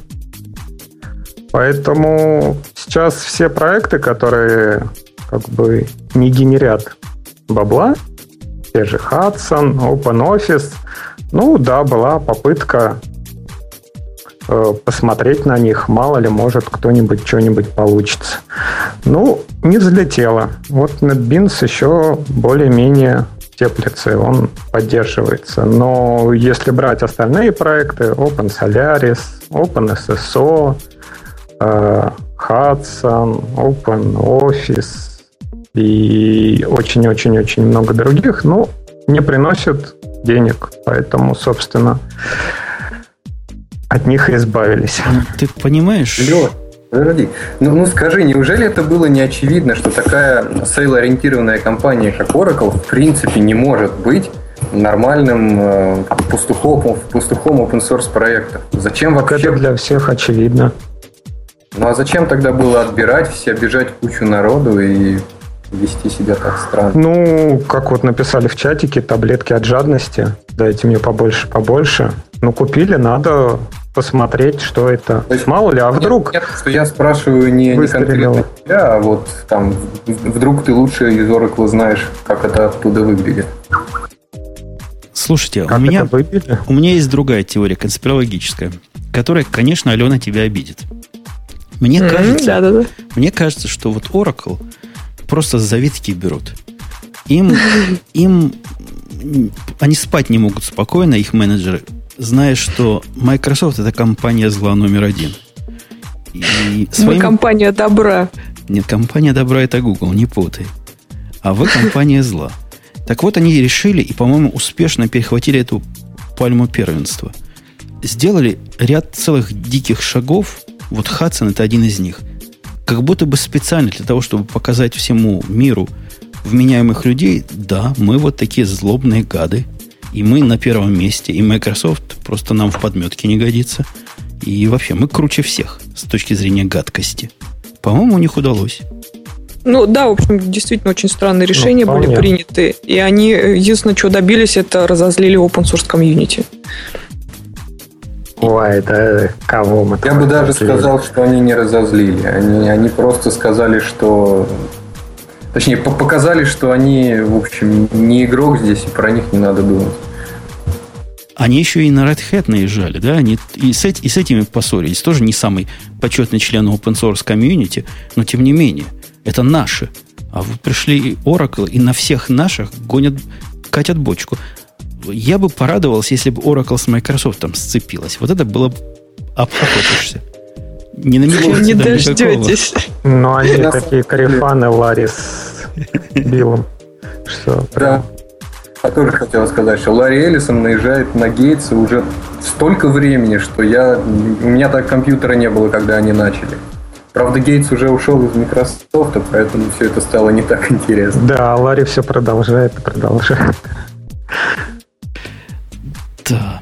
Ну вот да, вот такой вот Oracle. А как правильно Алексей нас подвел к теме, что NetBeans все еще жив, и действительно, говорят, по слухам, вышла седьмая версия NetBeans. Я не знаю, насколько у, у ведущих моих есть чего сказать по этому поводу. Я лично ни одного живого человека, который на NetBeans пишет, уже давно не видел. Наверное, Слушай, а вот как специалист по Java, ты можешь э, в двух словах объяснить, что такое NetBeans? Объясняю. NetBeans это такая ID, знаешь, ID, такой редактор с дебаггером, со всякими штуками. У вас C++, ID. да, с этим плохо, я знаю. Тут только, у нас прекрасно. Только Visual C есть, а вот если надо на C++ писать по другую платформу, то застрелиться можно. Ну, то есть можно, конечно, Eclipse CDT использовать, но в принципе все остальное не фонтан. Кроме Visual C++, все остальное не фонтан для C++. Я думаю, со мной все согласятся. Mm. Ну, я использую Visual C++, и у меня все хорошо. Да, Visual C++ крут. Я каждый раз версию новую достаю. Вот у них есть такая версия для бедных, которые не хотят на Microsoft писать. Смотрю, молодцы. Просто крутая версия. Вот не хуже Eclipse. То есть для C++ лучше Eclipse 100%. NetBeans это как, как Eclipse, только хуже. Ну, хуже решительно во всем. Ну, И... не скажи. Ну, молчу, говори. Ты, видимо, знаешь. Ну, ну, я, видимо, знаю. Начнем с того, что NetBeans, он, конечно, как редактор г... не в эфире будет сказано. А, но у него есть одна очень интересная черта. А, его разработчики всегда втягивают в себя новые какие-то технологии и интегрируются быстрее всех со всякими новыми Java-штучками и дрючками. Слушай, и если... я, я тебе тут прерву по праву ведущего. Я разговаривал как-то довольно давно уже с одним человеком из э, IntelliJ IDEA компании.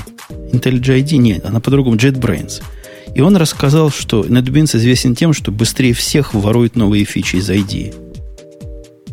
То есть это ну, перефразирует, ну, заим, ладно, скажем, заимствует, заимствует.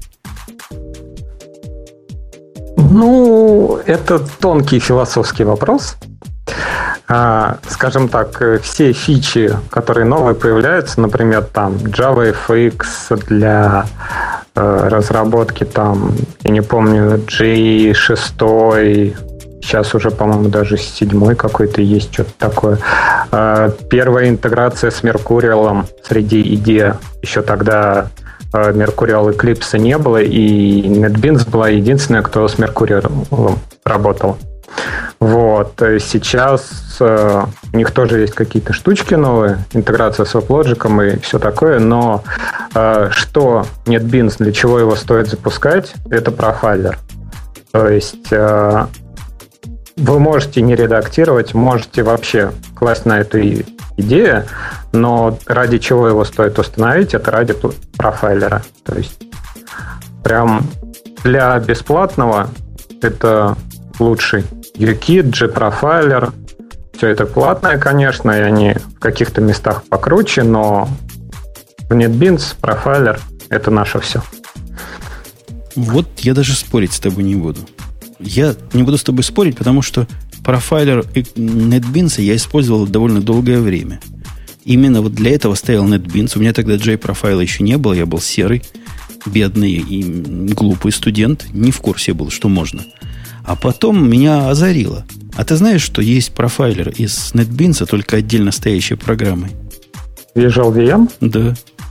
Но он не, не целиковый скажем так. Visual VM — это обрезанная версия.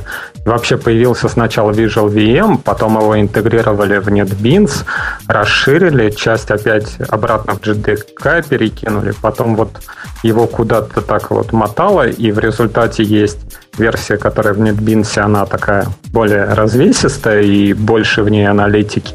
И есть э, Visual VM, который есть в любом JDK, и опять же это дополнительный плюс для NetBeans, потому что Visual VM на базе NetBeans сделан, на базе его классов. Вот. И в любом месте, где установлен JDK, можно получить свой профайлер. Да-да, э, это круто, я согласен. Это хороший продукт. По-моему, единственная причина, для чего стоило держать у вас на компьютере NetBeans, это если у вас недостаточно денег, чтобы купить за, по-моему, 600 долларов стоит, да, J-Profile. Какие-то такие. Интерп... Я не знаю, я Evolution всегда обновляю. Какие-то enterprise, enterprise деньги он стоит. А, Алена, слушай, я тебе тут замолчала, потому что про Java, про NetBeans речь прошла. Да, про Java, да, я, я ничего сказать хорошего не могу. В вашем мире профай, профайлеры бывают? Или у вас все Visual да. C++, и он все умеет сам делать из коробки? А, ну, у нас есть Prefast профайлер, э, который не, не помню сейчас, он интегрирован в Visual Studio или нет, но вот он есть вот такой хороший профайлер. Хорошее дело. А в нашем мире... А, в нашем нет, мире... Прос... Не-не-не, подожди, это я перепутала. Префас – это статический анализ кода. А профайлер... Э, да. Уже нет? А, нет, профайлер... профайлер у нас есть профайлер. Ой, нет, уже нет профайлера. Не-не-не. Извините, ребята, оговорилась. Для профайлер для C++ кода известный это Intel Tune. Очень хороший им использовался. Есть еще решение от AMD, а, я забыл, как он называется но то, тоже неплохой. Радио Ти сегодня однозначно радует. Хоть и гиковский выпуск, хоть и гости новенькие, но удивительно адекватные и все очень неплохо. Это в вашу сторону, дорогие гости, комплимент. Я-то тут всегда адекватен. А вы, бог знает, как, попад, как попадутся. Молодцы, спасибо. Слушайте, у меня вот такой вопрос. У меня вопрос к, к Ивану. А у нас, если мы про профайлеры заговорили, вообще не принято профайлить питоновские программы. Это от лукавого. Да, ну, я, правильно понимаю? Конечно, неправильно. Нет? Профайлеры в Python есть давно и прочно, и то, что есть последнее в стандартной библиотеке, оно очень даже неплохое, умеет там профайлить все вглубь до сишного кода. У, у, у нашей у нашей братвы есть только одна проблема с этим. Когда твой код работает на сервере в несколько одновременных процессов, у профайлинга пропадает смысл как таковой. Вот у того классического понимания профайлинга, о котором мы говорим, когда ты смотришь, какая функция чего. Я все время рассказываю всем один случай, когда я профайлил сервер под нагрузкой, и у меня в одном, в одном из процессов самое большое время, секунд 7 где-то, 90% из них занимал э, загрузка модуля регулярных выражений. То есть то, что вообще там происходит за парочку тиков, э, э, это, это было просто очень странно. Я крепко подумал и понял, что в такой ситуации невозможно отличить, что у тебя делает программа. То ли она действительно работает медленно, какая-то функция конкретно, то ли ей очень долго не давали ЦПУ, грубо говоря. Поэтому многопроцессную, многотредную, неважно в каком виде, программу, ее невозможно отлаживать в лог профайлер. Не-не, погоди, это, это, это, это наша питоновская, вот я да, объясняю. А это наша питоновская специфика. У нас же многотредовых программ нормальных не бывает. Приходится нет, возвращаться нет, нет, многопроцессорным. Ты, ты сейчас про, про ГИЛ говоришь, это все не важно. Важно то, что как бы твоя программа не работала, то, то ли ею, ее процессами рулит операционная система, то ли она сама там между тредами пытается переключаться. Все это недетерминированные переключения. И ты не можешь знать, то ли твой э, код тормозит, то ли ему просто не дают работать. А из-за чего не важно. Не, ну не скажи, ты понимаешь, ты понимаешь что? Я тут недавно, не недавно, давно, я об этом уже рассказывал, но повторюсь, профайлер программу и смог ее сделать ровно в тысячу раз, в тысячу раз, врать не буду, быстрее, потому что программа перед каждым чтением из файла проверяла его длину. Была программа для безопасности. То есть проверяла длину, чтобы не прочитать самый конец, не схватить половину последней записи. Ну, в принципе, понятная идея, да? Я думаю. Да, да. Да, да. Из-за того, что операция брания вот этого размера файла, она ну, обеспечивается, видимо, операционной системой, и, как оказалось, очень небыстрая, программа все время сидела на вот этих операциях. Статы делала файлу и просто умирала, делая их там, пытаясь сделать их 100 тысяч в секунду статов, и не могла. Сделавши такую ленивую, то есть на каждые, я не знаю, тысячу обращений сделать одно, проверочку размера, программа увеличилась ровно в тысячу раз производительности. Так что вполне можно профайлить и связанные с операционной системой э, батлнеки. Нет, у тебя эта программа работала в один поток, то есть она вот это делала? Нет, она это делала, делала в 64 потоках для 64 активно растущих файлов. А, ну хорошо. Я хочу сказать, что да, это действительно работает в тех случаях, когда есть такой очень-очень явное бутылочное горлышко, и ты его можешь отловить. Когда ты более-менее все отладил, и у тебя нет явных преступников, там уже все начинает что называется, гулять. То одно начинает тормозить, то другое, и ты запускаешь, и каждый раз видишь абсолютно разную картину. А нельзя сделать такую вещь, как в UKIT, например, подключать при старте там штуку, которая файл записывает все перемещения.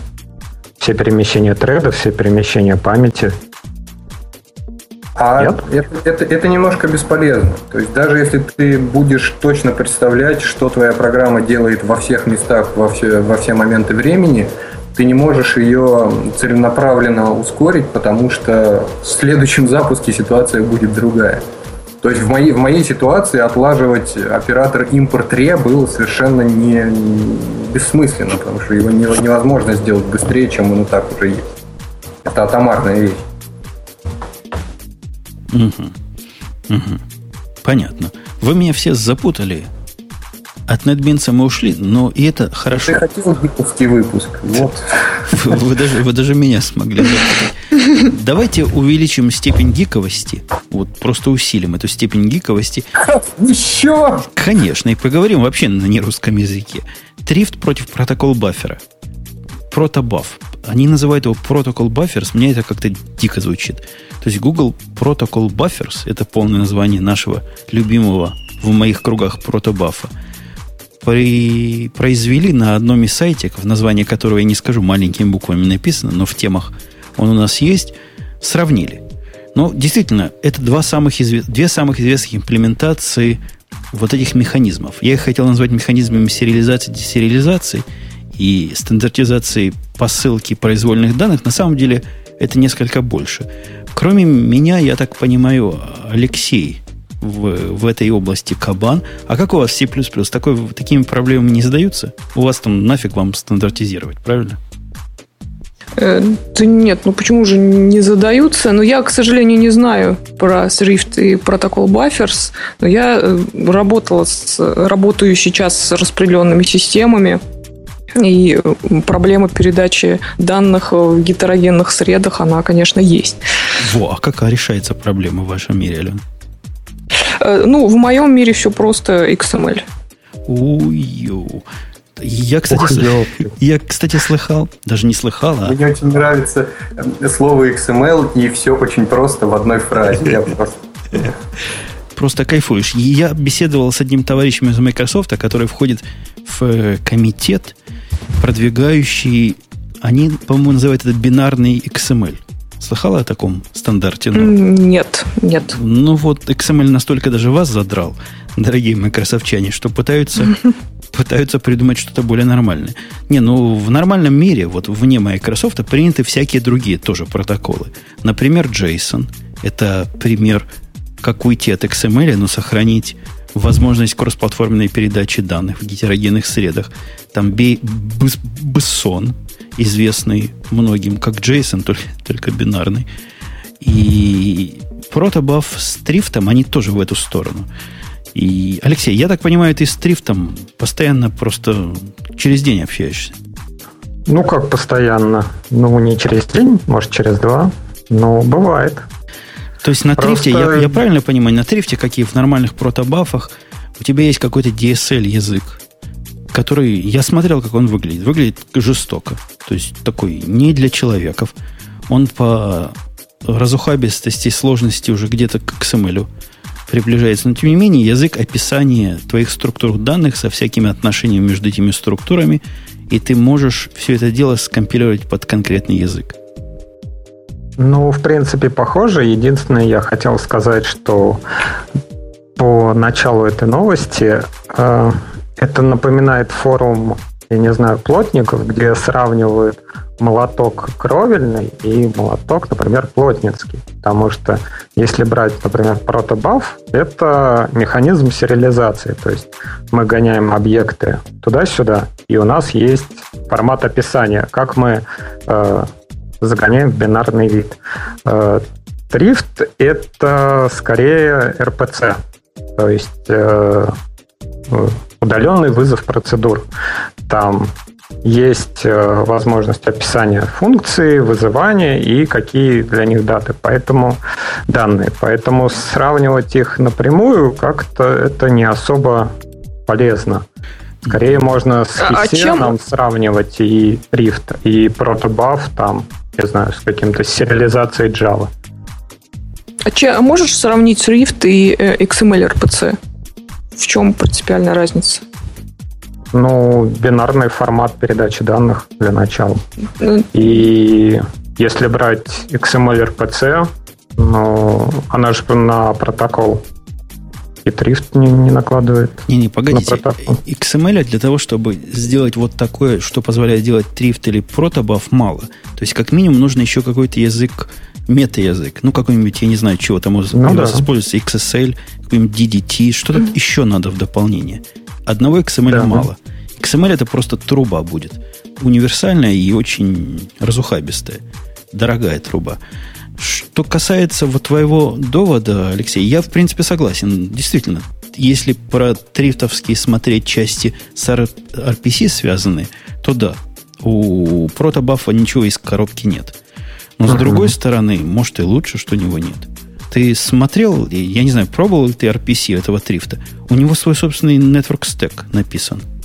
А я не знаю, чем они должны были думать, вот эти люди, которые писали. Но у них действительно свой, свой собственный communication stack написан. Я думаю, они сказали, то, что у Корба все не получилось, это они там просто дураки, мы сейчас сделаем все свое с Блэкджеком и там всем, кем надо. Вот все, что выходит из Фейсбука, да. Вообще меня удивляет, что да, вот эти фейсбукчане не прикрутили туда что-нибудь особо прогрессивное, типа UTD, Ю, нет, UT, да, UT, не UTP, а UTD это, по-моему, называется. Ну, который как UTP, только, только надежный. Знаете, есть такой протокольчик. Ну, Я знаю, есть такой, как UTP, только называется. Они свое. Я даже не знаю, чего там свое, но меня как-то мало интересует RPC, действительно. Давайте с точки зрения сериализации. Вот протобаф и трифт начинается с вешалки, начинается с описания структур и их соотношения друг к другу. То есть то примерно, что пытается DDT сделать э, в XML мире. Но тут, по-моему, не надо быть семи пядей в глазу, чтобы понять, посмотреть один раз на оба и ужаснуться от трифта и сразу полюбить протобаф. Ну, трифт ставлю 5 из 7 по степени извращенности. Бывает гораздо хуже, но по степени извращенности, да, 5 из 7. Ну, а у протобафа, я если бы даже напрягся, я не придумал проще. И понятнее, и человечнее.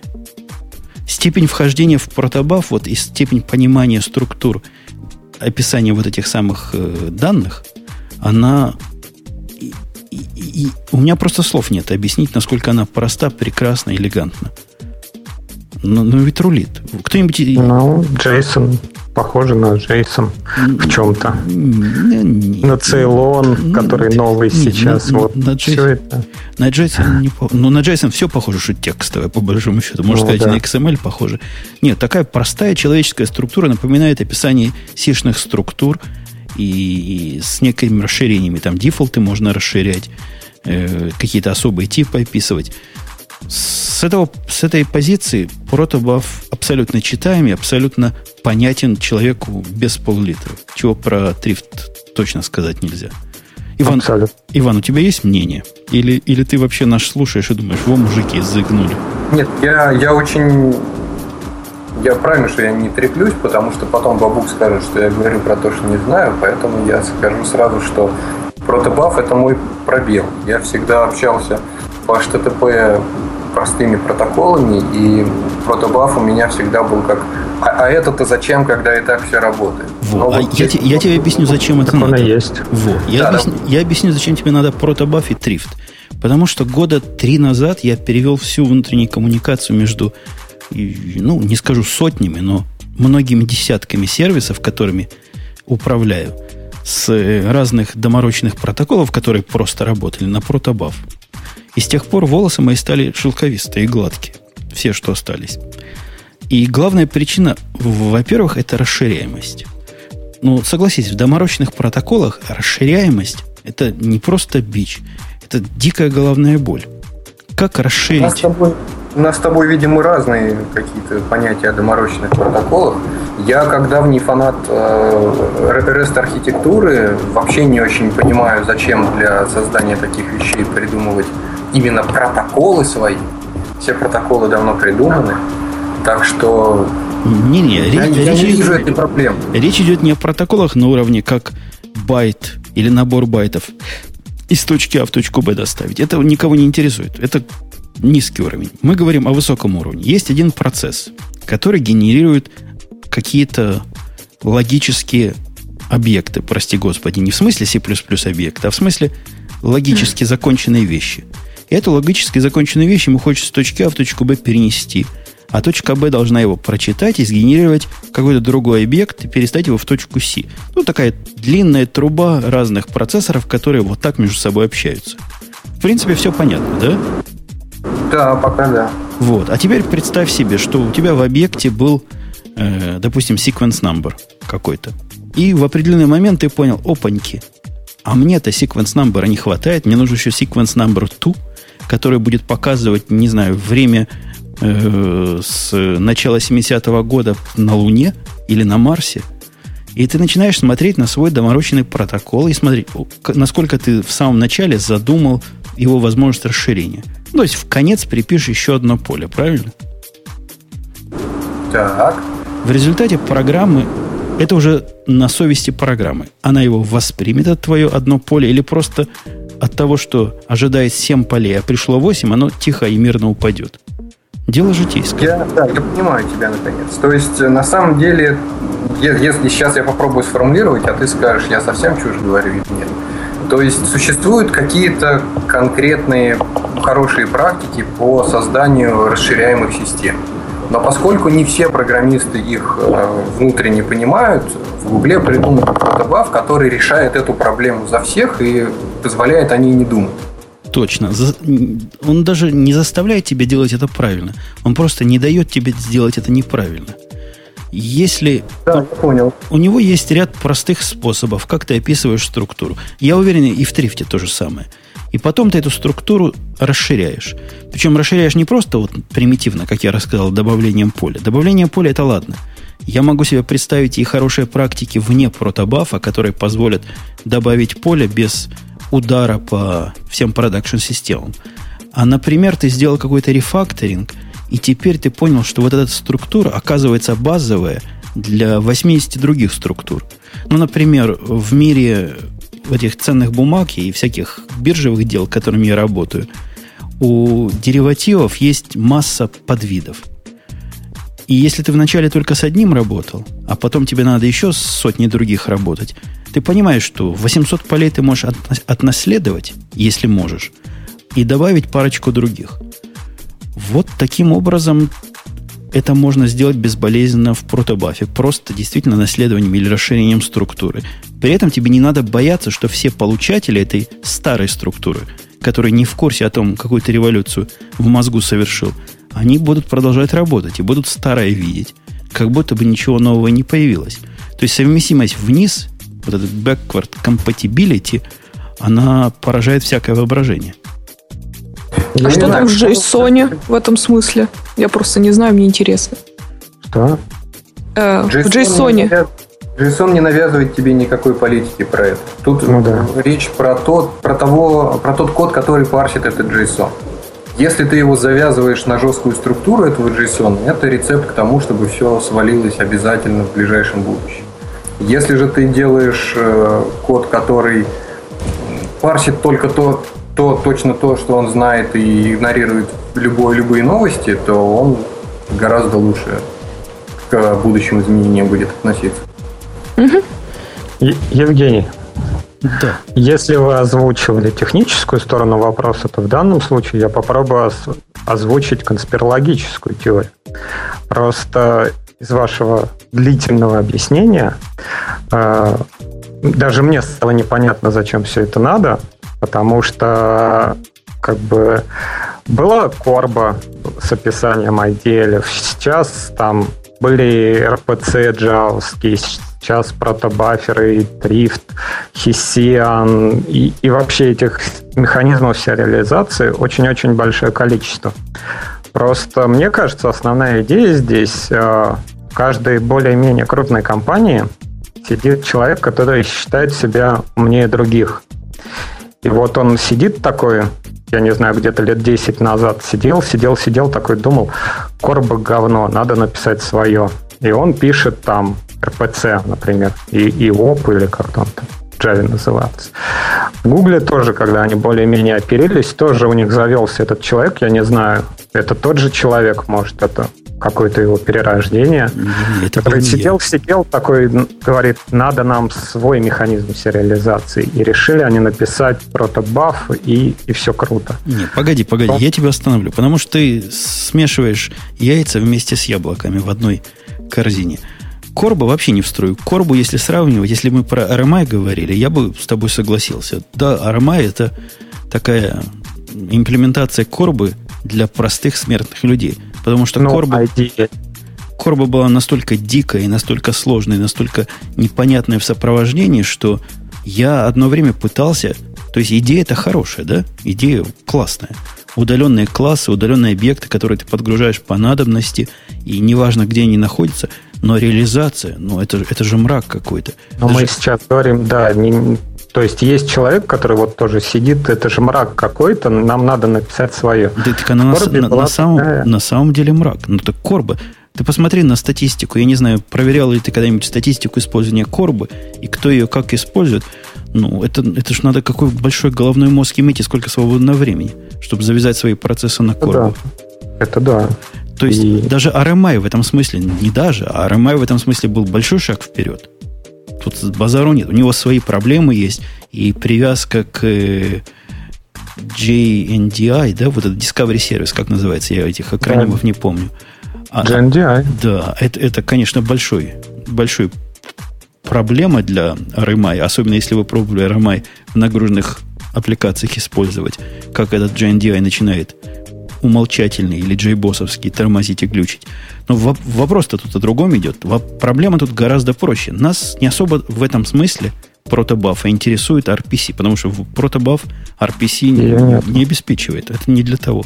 Хотите RPC, берите протобаф, накручивайте вокруг него нети или еще что-то в этом роде, и вот вам все. За, за 10 минут готовое. Тут о другом речь. Речь о том, что стандартиз... стандартизовать сериализацию – сделать ее независимой от того языка, на котором ты бежишь. Потому что джавовская сериализация, ну, я отдам сериализованный объект Алене. И что она с ним будет делать? Хотел бы Но... на нее ну, посмотреть. Есть такая вещь Hessian и Borlab, например. Почему не они? Не знаю, почему я первый раз вообще эти слова слышу. А, ну, есть такие реализации, сериализации. Вот. И Почему именно не они? Я про это и говорю, что есть э, человек, который считает, что вот сейчас вот он напишет сериализацию, и вот сейчас вот она будет все правильно. И поэтому выбирать и сравнивать, опять же, там, протобаф или трифт, это все зависит от того, как бы, кто поддерживает проект. Например, там, кто-то считает, что протобаф Google будет поддерживаться гораздо дольше, поэтому использовать в своей инфраструктуре лучше, например, протобаф. Кто-то считает, что Facebook лучше поддерживает, но это не так, скажем так. Не очень они много внимания уделяют этому проекту. Хотя у них, например, вот э, конкурс есть по... Хотите, по-моему, хотите работать в Facebook, напишите что-то на трифте. Там набор задач, по-моему. А вот. у Трифта было, Я... или это мне кажется? Я слышал какую-то байку такую, что у Трифта в одно время поменялся протокол, ну, их внутренний, после, по-моему, после того, как они стали апачевским продуктом, и поломало многие старые реализации. Тут я просто хочу два слова сказать, что в отличие вот от XML и всего прочего, чтобы внести некую понимабельность, эта штука еще DSL – то есть оно берет из описаний, генерирует вам автоматически код на том языке, на котором вы используете для парсинга. Ну, вдруг кто-то еще не понял. Ну, вот это самая жопа. Как это, это, это, это самый цимис. Это, э, это самая корба, я хотел, хочу сказать. Нет, там... просто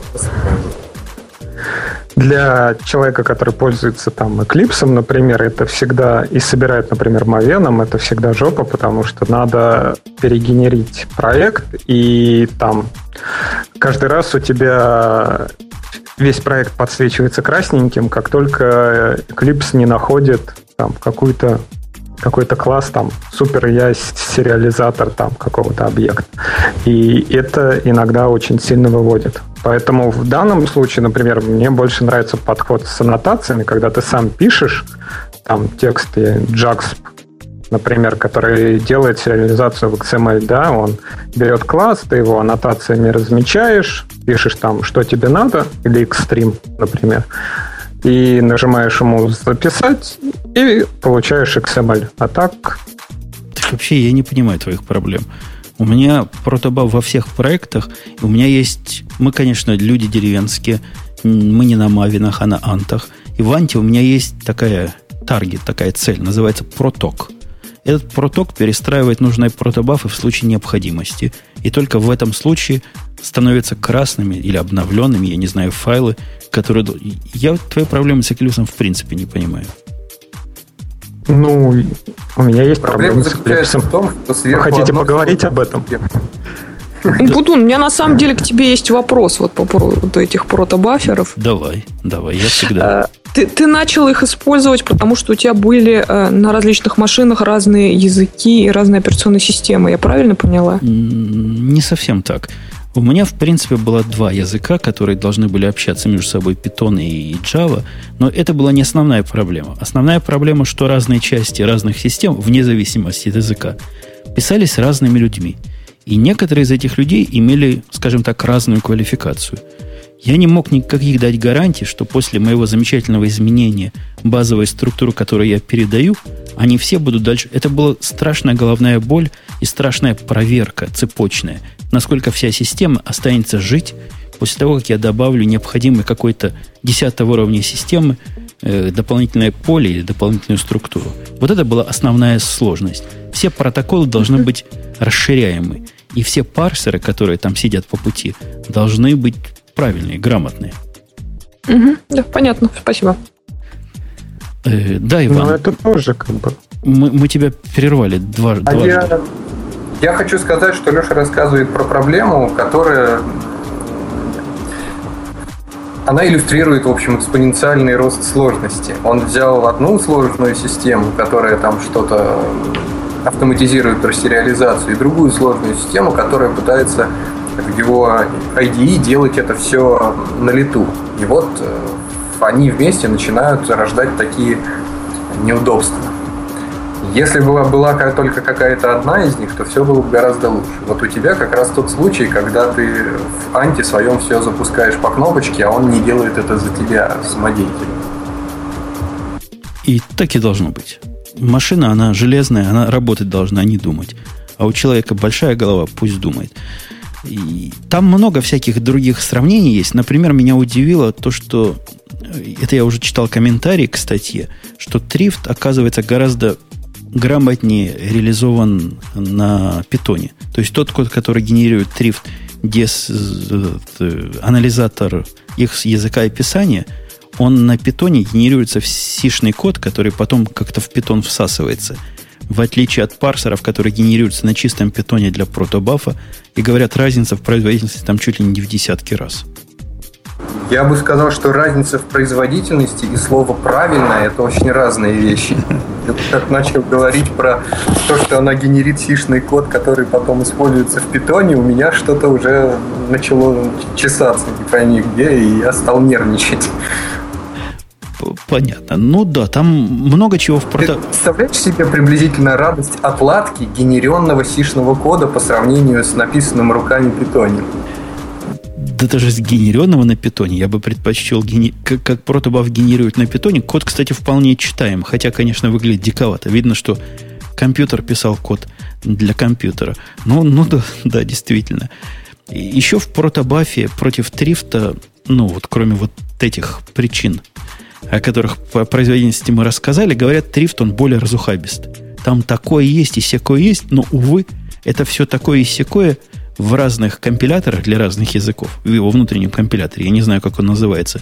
В протобафе это называется проток, а как называется в трифте? Алексей? Ага, подловил. Ну, в общем, то, что вместо протока в трифте, оно генерирует разной степени полности – то есть э, юнионы, например, в Ruby не поддерживается, сказано. А вместо юнионов просто структуры генерит. Ну, вот так. Как смогли, так и поддержали. В протобафе в этом смысле проще. Если это реализация, которая вроде как официально поддерживаемая, то у вас есть шанс, что оригинальная структура распарсится одинаково на всех языках. И я не знаю про все языки, врать не буду. Но в тех, что я пробовал, конкретно в Java и Python, не нарадуюсь. Работает хорошо. А, кстати, наши орлы в C++ используют, и даже в C++ это все вполне достойно работает. Что, Алена, тебя должно радовать. Да, я, я радуюсь. Я радуюсь. Простые системы руля. Так, я смотрю на время, я смотрю на темы. Какую бы нам такую не очень сложную? Потому что план сложных тем мы вроде бы выполнили, да? Да, и... можно повышать градус. Почему, почему разработчики не могут оценить время? Я люблю это. Давай, а я попробую. Я плюсую. Я... Ксемесность, кумовство и это, в общем, называется коррупция, по-моему, нет? Да-да-да. Не, кумовство. Коррупция и блат, да. Блат. Давайте кумовья... Кто через постель попал в радио, тебе сразу видно. Точно, точно. Грубо, но правда. Э, Алена, ну раз ты яростно плюсуешь, а я пока ищу, заводи балайку. Почему, собственно, не могут? И в самом ли деле не могут? Э, ну, скажем так, э, Тут два, два, есть два аспекта. Во-первых, это действительно сложно сделать, поскольку каждый раз, когда мы пишем программу, это новая программа.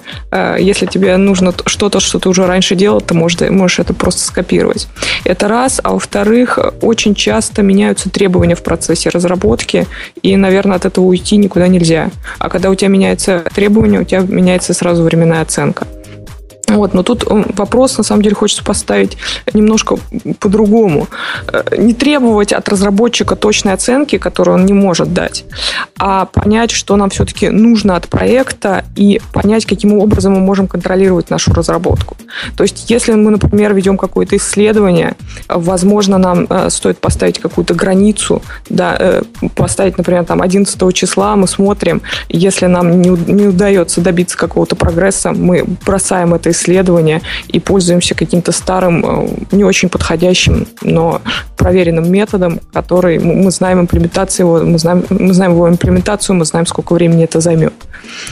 То есть перейти от э, того, чтобы с разработчиков требовать какую-то конкретную величину в днях, перейти к каким-то таким более гибким подходам. Задумался. То есть, mm-hmm. допустим, вот мы с твоим благоверным менеджером, да? Нам, как менеджерам, да. вот эти все ваши программистские штуки глубоко пополам. У нас есть другие менеджеры, которые говорят, мы тут чем занимаемся, в бирюльке играем или продукты на гора выдаем? Конечно, мы продукты выдаем. А как можно выдать продукт, когда ты не знаешь, когда ты его выдашь? И выдашь ли ты его вообще? А вот а... этим и отличается хороший менеджер программистов от просто менеджера. Ну-ну-ну, то есть хороший менеджер так ответит, что никто не поймет, выдаст ли он его Нет, дело в том, что хороший менеджер обязан, вообще говоря, разбираться в этом вопросе и представлять все обстоит и строить свою работу, исходя из реальности. Из того, что требования меняются, и программисты не могут э, точно оценить. Все, что Алена сказала и работать именно с этим, а не пытаться прогнуть реальность под, э, под то, что хочет его начальник, и говорить, ну не важно, что вы не можете, а вы все-таки должны. Покажите Поэтому мне менеджера, который не, хо- не хочет прогнуть программиста. Я очень удивлюсь. Ну, мне повезло работать. Мне, мне повезло работать с такими людьми. Вот. С очень и хорошим. Не прибегал он никогда взмыленный, что нет. Нам надо сделать это на следующей неделе, а что ж вы такие люди-то нехорошие не сделали? Нет, Нет вот не то, прибегал. Ты сейчас описываешь, это, это реально человек просто некомпетентен. Значит, он раньше, за две недели до этого, не смог э, научиться из всего опыта менеджмента программистов и понять, что если ему там что-то пообещали через два дня, это не обязательно будет через два дня, он не смог обработать эту ситуацию. Он, э, э, это и должно ну, сам быть. дурак, в общем. Не, да, Алексей, я тебе отвечу на такой вопрос. Такие менеджеры бывают. Вот посмотри на меня с той стороны микрофона. Я как раз такой. Я подозреваю, что Иван тоже из этих, из наших. Это разница большая, играющий тренер или, или теоретический. Все теоретические тренеры, что я видел, делятся на два класса. Те, которые слушают умных, и те, которые сами, сами думают, что они умные. Вот хуже этих не бывает. А если менеджер вышел из программиста, да если он еще чего-то пишет или архитектирует, уж простите за такое нерусское слово, то в принципе он может чего-то сказать. Но с чем я не согласен с Иваном, вот этот estimate, вот это ориентировочное время, которое он даст, оно тоже величина такая, очень относительная. И требуется, вот как в протобафе, требуется от всех уровней парсинга некое понимание – ну да, я, я согласен с тем, что каждый раз, если estimate на самом деле нормально считается, все обязаны понимать, что это текущее видение ситуации. Завтра, послезавтра оно изменится, и надо его просто обновлять. Вот Евгений. это на самом деле та вещь, которую очень многие менеджеры вообще не могут понять. Они считают, что если им сегодня сказали, что это будет готово через две недели, то надо прийти через две недели. Но это же чушь, так не бывает. Ну, вот это как раз и заголовок нашего поста. То есть, если ты сказал через две недели, а твои две недели, оно чего? Оно же порождает, я не знаю, как в том месте, где ты работаешь, но в, в тех местах, где я работал, особенно в крупных, это порождает целую цепочку событий, которая заканчивается в худшем случае каким-нибудь письмом к заказчику, который говорит, через три недели, там в конце была умная голова, которая неделю накинула, мы вам выкатим такую версию, что вы все тут обалдеете – а, а раз, а через три недели, опаньки, не получилось. Это как раз и есть. Не могут developers estimate свой тайм. Ну вот тут вот как раз... Что менеджеры неправильно обрабатывают эту ситуацию. Невозможно из текущей оценки взять и выдать заказчику э, жесткий конечный срок. Виноват в этом менеджер, который не понимает этого процесса.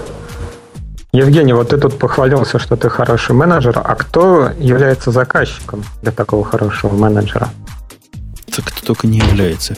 Да весь мир, вся экономика в моих маленьких ручках Нет, находится. ну, если конкретно там, я не знаю, есть э, какие-то люди, которые те же самые селзы, которые выкатывают пресс-релиз, что через месяц у нас будет там супер обработчик данных там с NASDAQ, с суперграфиками и туда-сюда. Это вопрос, вот тут, тут я согласен с Иваном, это вопрос даже не понимания и квалификации, это вопрос воспитания. Конечно, как только приходит новый project менеджер или product менеджер, он пытается вот шапками закидать. А, две недели у вас estimate стоит в вашем, в вашей системе тикетов, значит, я доложу поверх. И занимает какое-то время, берет. Воспитать его, что ты головой думай, и ты соображай. И ты понимаешь, что эти две недели, которые здесь стоят, во-первых, это две недели чистого времени, которого в жизни никогда не бывает. А во-вторых, в нашем деле программистском это, и тут я с Иваном абсолютно согласен, нужно пересматривать крайне часто. И сиди, держи язык за зубами, пока тебе не дали красный флажок и зеленый свет на забег. Помалкивай. А как скажет тебе правильный программист или правильный менеджер, тогда и беги. А скажу ну, им, когда я уже смогу сказать. Когда я скажу, да, мы сейчас последнее тестирование делаем, есть большие шансы, что через неделю мы выкатим это в продакшн. Я обычно шансы называю в процентах. Они проценты, вы знаете, моя любимая тема, как американцы к процентам относятся. Говорю, там 133%, что выйдет. Они говорят, о, хороший процент. Ну вот, например, в Oracle есть такой полиси, а, в котором записано, что никогда ни при каких условиях ни один сотрудник не должен делать э, анонсы того, какой функциональности будет там, или того, какие версии, когда мы собираемся выпускать. То есть это, например, э, забито на уровне всяких больших палок, чтобы менеджерам по рукам, чтобы они не распускали слухи по поводу того, что когда-то что-то мы там выпустим. И это, с одной стороны, хорошо. Но, с другой стороны, народ желает знать, вот, когда там варится, что-то варится, варится, варится в этом в котле, там взмыленный Умпутун прибегает, такой, я сейчас там, у меня на 133% все готово, и убегает, скрывается где-то там в этом мыле.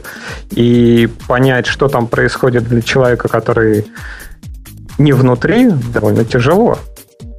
Ну, почему тяжело? Тут есть вполне... А я хочу сказать, что человеку не внутри не надо знать про внутренние процессы. Либо он хочет этим интересоваться, и тогда он должен представлять эти процессы, либо нет. Но здесь же все, вот опять же, зависит от заказчика. Если есть там э, sales, который сидит, читает новости и видит, что там у конкурентов NASDAQ, не знаю, там, какие биржи, не помню уже. Э, у конкурентов там новый, новый суперграфик будет, который показывает там индекс перевернутый, то он обязательно захочет это увидеть, и он захочет это быстро увидеть. И как бы вариант, э, когда ты что-то не контролируешь и просто спускаешь указания, это, конечно, хорошо, но для больших шишек это не вариант. Нет, ты говоришь большие шишки, как будто это дети такие, которые увидели, значит, ну, да, новую так оно так и есть. Ну, тогда мы говорим про совсем другое. Почему так жизнь несправедлива, что именно такие люди становятся часто большими шишками? Это вообще не, не та тема. Мне вот, например, совершенно неинтересно даже называть этих людей менеджерами. Но тут опять же вот этот пост, если мы вернемся к нему, то он написан от лица как раз такого большого ребенка, который сидел-сидел и которому родители не могут дать точный estimate на когда он получит свою игрушку. Ну, жаль его. Жизнь несправедлива. Ну, да. Дом и пошел по наклонной. Я не дочитал эту статью до конца, но у меня сложилось впечатление, что он никогда не пытался после разработки делать постмортемы и смотреть, куда уходило время и почему какие-то вещи были затянуты. И... А оно какая разница? И тут оно еще, в следующий еще, раз будет другое. Еще есть одна проблема. Вот э, читая статью, он рассказывает про сферического коня в изолированном вакууме. То есть, когда твой результат исключительно связан с тем, чего ты там накопаешь и чего ты сделаешь, что тоже не всегда возможно накопать и сделать. Но у нас был проект, который был такой исследовательский, в результате которого я ожидал результата через... В результате которого ожидал выхода через два месяца. Я посадил самого умного программиста, который у меня есть, он работал над этим день и ночь, и проект интересный. То есть вот он горел на работе, и вот прошло уже с тех пор 6 месяцев. Через 6 месяцев я остановил этот проект, потому что понял, что есть теоретические предпосылки к тому, что, видимо, сделать то, что мы хотим, невозможно. И вот так, так тоже бывает. Это раз. А во-вторых, самая частая ситуация. Например, знаете, в России есть такая биржа, называется Российская товар, товарно-сырьевая биржа. Знаем, да. Слыхали, да. Эта биржа недавно угу. решила улучшение сделать они добавили в определенных своих фидах передачи так называемый lot size. То есть, когда а, объем а, того, той сделки, которую они хотят отрапортовать, должен умножаться на lot size для того, чтобы получить правильный объем. Математика двухкопеечная, правильно? Uh-huh. Ерунда дела. Но маленькая проблемка. Они забыли всему миру об этом сказать. Во всяком случае, тому миру, с которым я знаком. В результате прибежали к нам менеджеры с этой российской биржи и на своем английском языке, как умеют, начали нас обвинять во всяких страшных грехах. Меня конкретно обвинять. Оказывается, мало того, что они забыли сказать нам, ладно, я бы добавил это умножить одно число на другое за 20 минут, еще пару дней проверяли и выкатили фикс. Но они забыли сказать тем, кто их данные получает. В результате просто они данные не передают, а требуют от нас ответа. А когда наш волюм будет правильный? Угу. Мне кажется, такая ситуация гораздо более часто в поле и просто технически не дает девелоперу или менеджеру сказать, будет готово через неделю. Да фиг его знает, когда будет готово. Там миллион звеньев в этой цепи. Пока все соберутся, пока все придумают. Самый простой способ, мне кажется, я не знаю, как у вас в менеджерах, Иван, принято. А у нас я научился простому способу. Нужно посчитать, сколько это будет стоить. Они говорят, когда будет готово, ты говоришь, будет готово через неделю, но будет стоить 25 миллионов долларов, или будет готово через месяц и дольше, и будет стоить 5 миллионов долларов. У нас очень похоже, только мы стоимость считаем в а, разработчиках. Ну, то есть, человека часов. Если, если ты сейчас найдешь еще двух разработчиков на эту задачу, мы это сделаем быстрее. А если это будет делать мои полуразработчики, то это будет в следующем году. Да. Тут меня поправляют, что это ММВБ, а не РТС. Не, вот эта проблема, о которой я рассказывал, она с РТС была. Может, я ММВБ зря, зря обидел. Не те виноваты. Ну, как можем, как можем, так и определяем. Но вы, дорогие слушатели, вспомните нашу прошлую тему. Мы тут скульптуры ваяем, огороды растим. Сад. Да, сад, сад выращиваем. Ну, фиг его знает, когда вырастет. У меня жена, например, крыжовник посадила – вот он в прошлом году вообще не уродился, хотя теоретически должен был, а в этом году уже зацвел. Так же и в нашем деле. Ну, кто, знает, когда этот крыжовник даст свои плоды. Не говорю уж о ягодах. Алена, ты прошлую тему выбирала, тебе даю просто право и почетную обязанность выбрать следующую тему. И, пожалуй, она будет последней. Выбери что-нибудь такое, чтобы, ух, чтобы завершить сегодняшнее шоу должно. Мне, мне кажется, это нечестно, что все время выбираю я. Пусть выберет кто-нибудь из ребят. Ты супругу предлагаешь? Ну, супругу, например. А, тут была отличная тема Руби против Питона, по-моему, она называлась. Это очень по-женски. Дам супругу, но выберу сама. Не, это так, это я предлагаю. Я точно не выберу Руби против Питона, потому что я очень плохой человек в для того, чтобы говорить про Руби, потому что я его почему-то не люблю, а почему не знаю. Очень по-дурацки всегда получается. А у меня еще хуже, Иван. Я, я его не люблю и не знаю одновременно. Да, да, его то я не знаю и почему я его не люблю, и сам язык тоже не знаю. Возможно, именно поэтому не люблю. Кстати, я тут подсел в последнее время на скалу. Знаете, скала, который language такой есть. Такая, Знаем, такая да. вещь приятная просто живу в мечтах хотя бы парочку проектов таких, не самых важных, на скале написать, но понимаю, а что в нем такого приятного? Понимаю грустно, что это исключительно мечты. Потому что будет как с тем моим другим проектом, который на C++ э, с темплейтами и могучими библиотеками написал. Теперь, теперь я пожизненно его сопровождать должен. Также и на скале будет. Э-э- вы здесь остались, как-то тихо стало, дорогие мои. Да, мы слушаем тебя внимательно. Мы Я на самом деле проглядываю темы и пытаюсь найти что-нибудь такое. Тема наших читателей.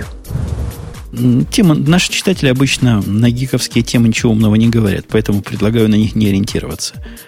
Но я вот э, постил тему, почему зарплаты в Apple, Google и Intel меньше, чем везде. Ну, очень гиковская тема. Ну, бытовуха. Ну, очень.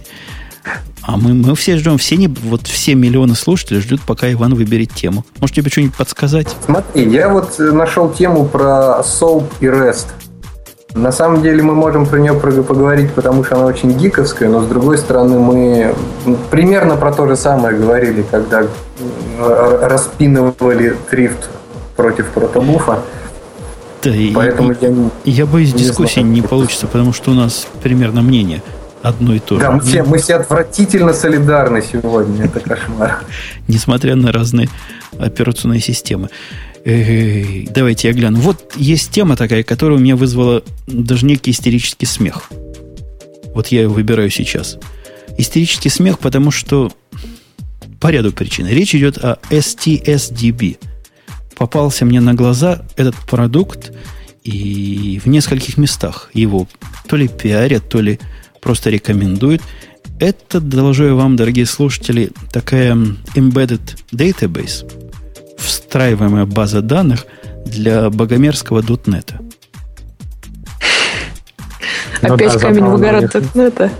Не, но у них написано, что ну что, напи... написано, что для .NET и всяких да, других для... извращений, которые типа .NET на моно тоже будет работать. Угу. И почему-то real-time, и все это на Windows, и все это на C-Sharp написано. Ну, у и них, для .NET. У них про real-time свои собственные понятия. Это я уже давно заметил, когда .NET, .NETовчане про real-time говорят, надо делить в мозгу. Но цифры там приведены, я заходил в эту тему смотреть, и цифры там приведены поразительные, удивительные. Вообще, вот этот ревью э, этого STSDB, я не знаю, если вы смотрели, а я смотрел, оно удивительно с точки зрения умолчаний. То есть только из комментариев и из факов можно понять, что речь идет о такой key-value э, no-scale типа storage, который в виде key имеет ну, какой-нибудь key, а в виде value, в виде объекта имеет объект. То есть такая, они называют это объектной базой данных. На хэш-таблицу похоже. Ну, ну да, и причем сравниваются с QL, с MySQL, с Berkeley сравнивают. Ну, с Berkeley это понятно, но и SQLite сравнивают.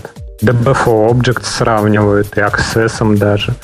И причем в Random Access у них как бы они где-то в серединке плетутся, и единственное, что у них хорошее, это аппенды, э, Random Insert, по-моему. Да. У меня такое вот. ощущение, что это какая-то унылая enterprise контора, которая опоздала к э, появлению модных key value storage и решила, что все-таки еще не поздно. Поэтому они все сравнивают с тем, что уже давно не, скучно и неинтересно. Но они при этом приговаривают правильные слова. Например, у них ACID-база. То есть это они тоже не, на, не в первых строках почему-то сказано. Я бы на их месте кричал во весь голос, в отличие от э, прочих других конкурентов. Но если покопаться вглубь, то можно увидеть, вот когда про backend они описывают, у них там есть такой backend, который они называют своей собственной файловой системой. Я зуб даю. Вот то, что они делают, они придумали свою собственную систему индексации файлов, которая бежит поверх стандартной файловой системы. И называют это свой собственный FS. Помните, когда-то в SVN был FSFS? Вот это такого же рода, по-моему, FS.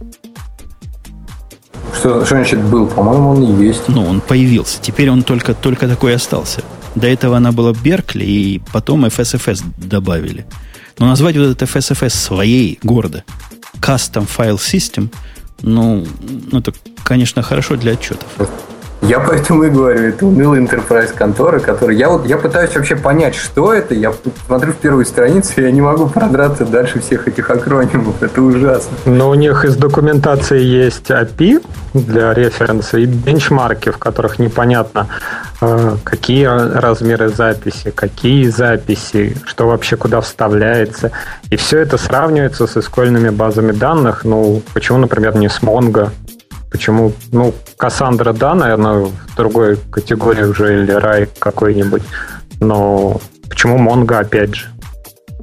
Непонятно почему. В общем, Потому что, наверное, с Mongo... А как она вообще туда попала? Наверное, они сравнили и выглядели плохо в этом сравнении, поэтому не с Монго. Ну, у них там номера совершенно гигантские. Ну, например, они показывают сотни тысяч, по-моему, аппендов в секунду, да? И я правильно помню в бенчмарках? Сейчас, ну, да, сейчас я открою их страницу. Они тестировали с миллионом Они там на порядок, ой, не на порядок, по-моему, на, на, на раз больше. Да не, они на порядке. По сравнению с некоторыми, они а, говорят, да, что на порядке да. больше, в сто, в тысячу раз. Вызывает, вызывает некие, некие сомнения. Хотя, конечно, если с MS SQL сервером сравнивать вот такой NoSQL Storage, хотя они называют его объектной базой данных, то можно и больше получить. А у них в каком-то MS SQL выигрывает у них, я не помню, я натыкался в сорте, по-моему. А, вот в, со, в сорте по дате они идут на одном уровне с Access 2007, MS SQL и SQLite. В общем, они крутые. Нет, но это, подождите, это же их собственные бенчмарки, да? Это то, что ну, они сами намерили. Вот, а есть что-нибудь, э, это только вышло, есть что-нибудь более-менее независимое? Ну, хотелось бы послушать людей, которые пытались это использовать, и которые так ну, это, это, лучше ты, могут ты, это изложить. Это мы от тебя такого ответа ждали. Из нас всех к .NET миру ты ближе всего. Рядом я сидишь. Могу... Я, я не занимаюсь .NET, ребят. Я пишу на C++, у меня никаких .NET. Почему не существует более независимых бенчмарков? Я думаю, что вообще больше никто, кроме этих самих ребят, не в состоянии это просто запустить. Не, ну у них есть СВН вон. Можно попробовать собрать к следующему радио те домашнее задание. Собрать из C-шарповских сорцов. То, такое, наверное, тоже бывает. Вы, кстати, смеетесь по поводу распространения. А вот я когда смотрел, э, возвращаясь к прошлой теме, Трифт против э, Google протобафа, и на работе, когда я беседовал с своими орлами, они мне говорят, ну, какая крутая идея это была. Протобаф, молодец какой ты. Умпутун, чтобы придумал, и странно, что весь мир на нем до сих пор не сидит, я им показал статистику на Google код сайте, откуда его загружают. Вот догадайтесь, сколько раз этот протобаф загружен за всю его историю.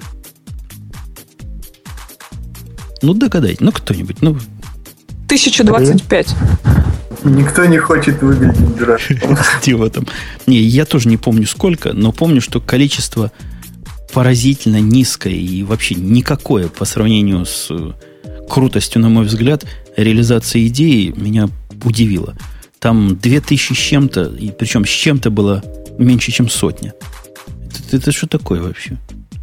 И... Ну, это может, кстати, глюк. У меня был open source проект, который загрузки менялись от 10 до, по-моему, до 100 тысяч, потом в 5 тысяч попадали, потом что-то около 150. У меня был такой. Я думаю, я думаю, после этого На подкаста количество загрузок э, резко вырастет. Нет, про 2000 я загнул. Я, я имел в виду 20 тысяч. Вот я пошел посмотреть. Mm. У них версия 2.3, которая самая популярная, и на которой большинство народу сейчас сидит, загружена 26 тысяч раз. На, все, на всей огромной планете Земля. 26 тысяч раз. Это же, это же не те загрузки, это загрузки архивчиков упакованных, а все просто из чего там, из Меркурия или, или из Мавена. Да ничего, вот таких Хотя берут, не, берут... нужен же. Проток, его надо взять сорцы, надо проток самому компилировать. Не, без архивчика никак, по-моему, нельзя его поставить. Он не поставляется, насколько я знаю, в готовом для исполнения виде для платформы. Нет, подожди, вот я, я иду на Google код, смотрю на протобаф, и тут есть вкладочка Source. И там написано SVN, checkout, дальше URL, то есть вот ты думаешь, SVN Checkout делает больше, чем загрузку TargZ? Ну, не смешите мои Конечно. тапочки. Да ты что? Так кому же нужен замороженный код, не пойми какой версии, когда у тебя есть э, транк? А вот я сейчас зашел в консоль и набрал search protobuf. И есть, например, в убунтовских репозиториях прям protobuf компайлер, protobuf C компайлер, lib protobuf. Так что я думаю, большинство загрузило прямо из репозиториев. Ну, мне было бы страшно такой корневой продукт брать из репозитории и думать, а что ж там за версию мужики вложили? Последнюю? Вот я не хочу. Я не хочу 24.1, я хочу 2.3.0. Я 24.1 еще не проникся. Я ее все еще тестирую.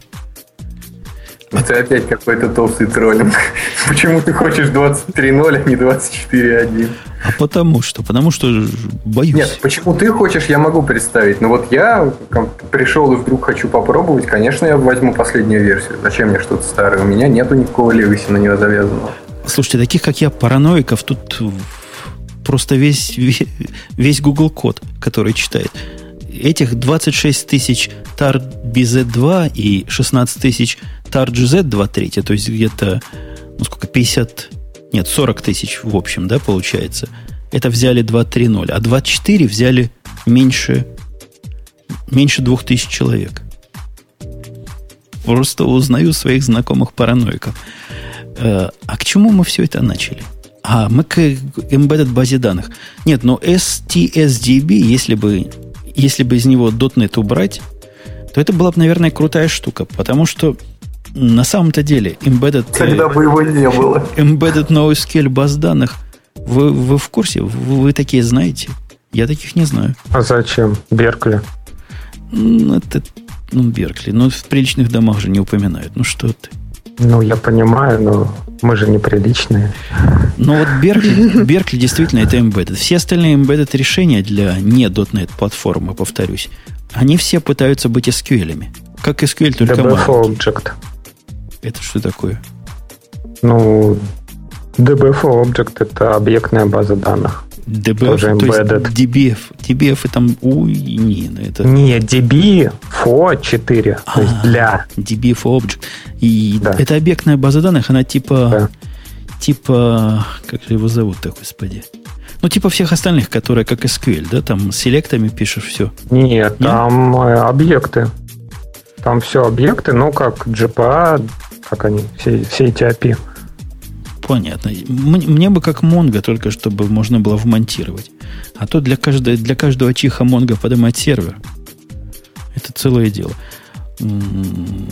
Алена, а у меня вот вопрос. Ты, ты, ты понимаешь, что если бы Монго была вмонтирована, она бы нифига не была такой быстрой, как, как есть отдельным сервером? Ну почему? Представим Mongo, да, вытащить из нее все, сделать библиотеками, дать эти библиотеки нам, чтобы мы могли из своих аппликаций тот же самый Mongo сервер поднимать без, без Mongo сервера, без отдельного процесса. Внутри своего процесса там То есть тебе не нравится потоков. отдельный запускающий скрипт просто. Тебе хочется, чтобы ты запускал отдельный сервер, но из своей программы? Точно. Мне хочется, чтобы сервер был внутри моего процесса. Если мой процесс единственный consumer или продюсер этих данных. Ну, это, кстати, большая проблема, если... Ну, я, я свой опыт DB for Objects вспоминаю, и там, если встраиваемая она, то очень большая проблема с тем, что concurrent access к данным идет. То есть, если у нас отдельный сервер базы данных, то все идет через сокет, и все круто, все, все там мультиплексируются, все, все распределяются, а когда она встроена, и доступ к объектам идет постоянно из, из разных потоков, и если еще большое приложение, то такие базы данных, они очень не очень долго живут, скажем так. Ну, это прямо от рук зависит, тех, кто писал базы данных. Сделать правильный конкурентный доступ не обязательно для этого сокеты иметь. Есть миллиард с половиной других способов. Ну да, действительно. Ну, Беркли и DBF Objects рушилось. Бер... Насколько я помню, кстати, SVN в документации и написано, Беркли... что она так не умеет работать. Ну. И, по-моему, SQLite тоже про конкурент доступ, когда его in process используешь, вот embedded, тоже фигово работает. Он фигово работает, потому что он э, глобальный лог на весь файл базы делает на любую операцию. Поэтому он работает, но просто очень быстро затыкается. Вот такая, да, философская, философское у нас окончание сегодняшнего выпуска. Есть еще у вас предложение? Или будем мы сворачивать? Потому что время наше подходит к сворачиванию. Давайте, раз время подходит, надо сворачивать. Вот, вот. Ну, тема вроде все обсосали. Так что. У, устами ведущая глаголит истину у нас сегодня. Я напомню, что это был радио Ти, выпуск номер какой не помню, но сайт все еще помню, radio-t.com. У нас был целый ряд замечательных гостей. Цел, все были гости. Это был удивительный в этом смысле выпуск. Алена, которая известна своей любовью к CPP, Поэтому, хотя мы-то понимаем, что такого русского имени Алена нет, на самом-то деле ее Елена зовут. У меня жена тоже такая любит Аленой называться. И у меня, Не кстати. надо, не говори никому. То есть, правильно, тебе тоже в паспорте сказали, мы такой не впишем. Такого имени Да, у нас да. в реестре нет. Правильно. Да. Вот хотя, хотя ее и нет, но она была. У нас был, как мы вначале сказали, мальчик, которого она привезла с собой, Иван. Да, это я. Что сначала... Нет, мен- то, то, что, то, что мальчик, то, что мальчик настолько радует. Потому что если бы она привела девочку, было бы немножко странно. Хотя мы тут все открытые. Ты, ты тоже у нас выступил, несмотря на теплый серверный звук. Вот, вот, который ты сейчас демонстрируешь. Хороший серверный звук от тебя был. Пусть слушатели порадуются и поймут, как, Ровно в этот момент у меня был отключен микрофон, если что. Тем не менее, он умеет даже у тебя такой особый серверный микрофон. Умеет в бэкграунде звучать. Алексей был, который тоже, тоже молодец. Вот пришел с улицы человек и сказал два слова. Алексей, спасибо за два слова. Я старался. Всем спасибо. На этом я на сегодня буду закрывать нашу лавочку. Приходите на следующей неделе. Там будут темы не такие суровые темы, и будут слова, которые понятны, я надеюсь, большей части аудитории. Но в этот раз, как могли, понятно, так и рассказали. Опять же, я знаю, это бесполезно, но имейте в виду, выпуск был такой немножко специальный, поэтому подходите к нему специально. Если будете в комментариях писать про гостей гадости, я комментарии буду удалять, а вас буду блокировать. Пишите как-то культурно, как в порядочном, не так, как у Алены в комментариях было. Пишите культурненько, вежливо. Все, на этом до следующей недели. Пока и спасибо, что были с нами. Ура, спасибо. Нет. Всем спасибо.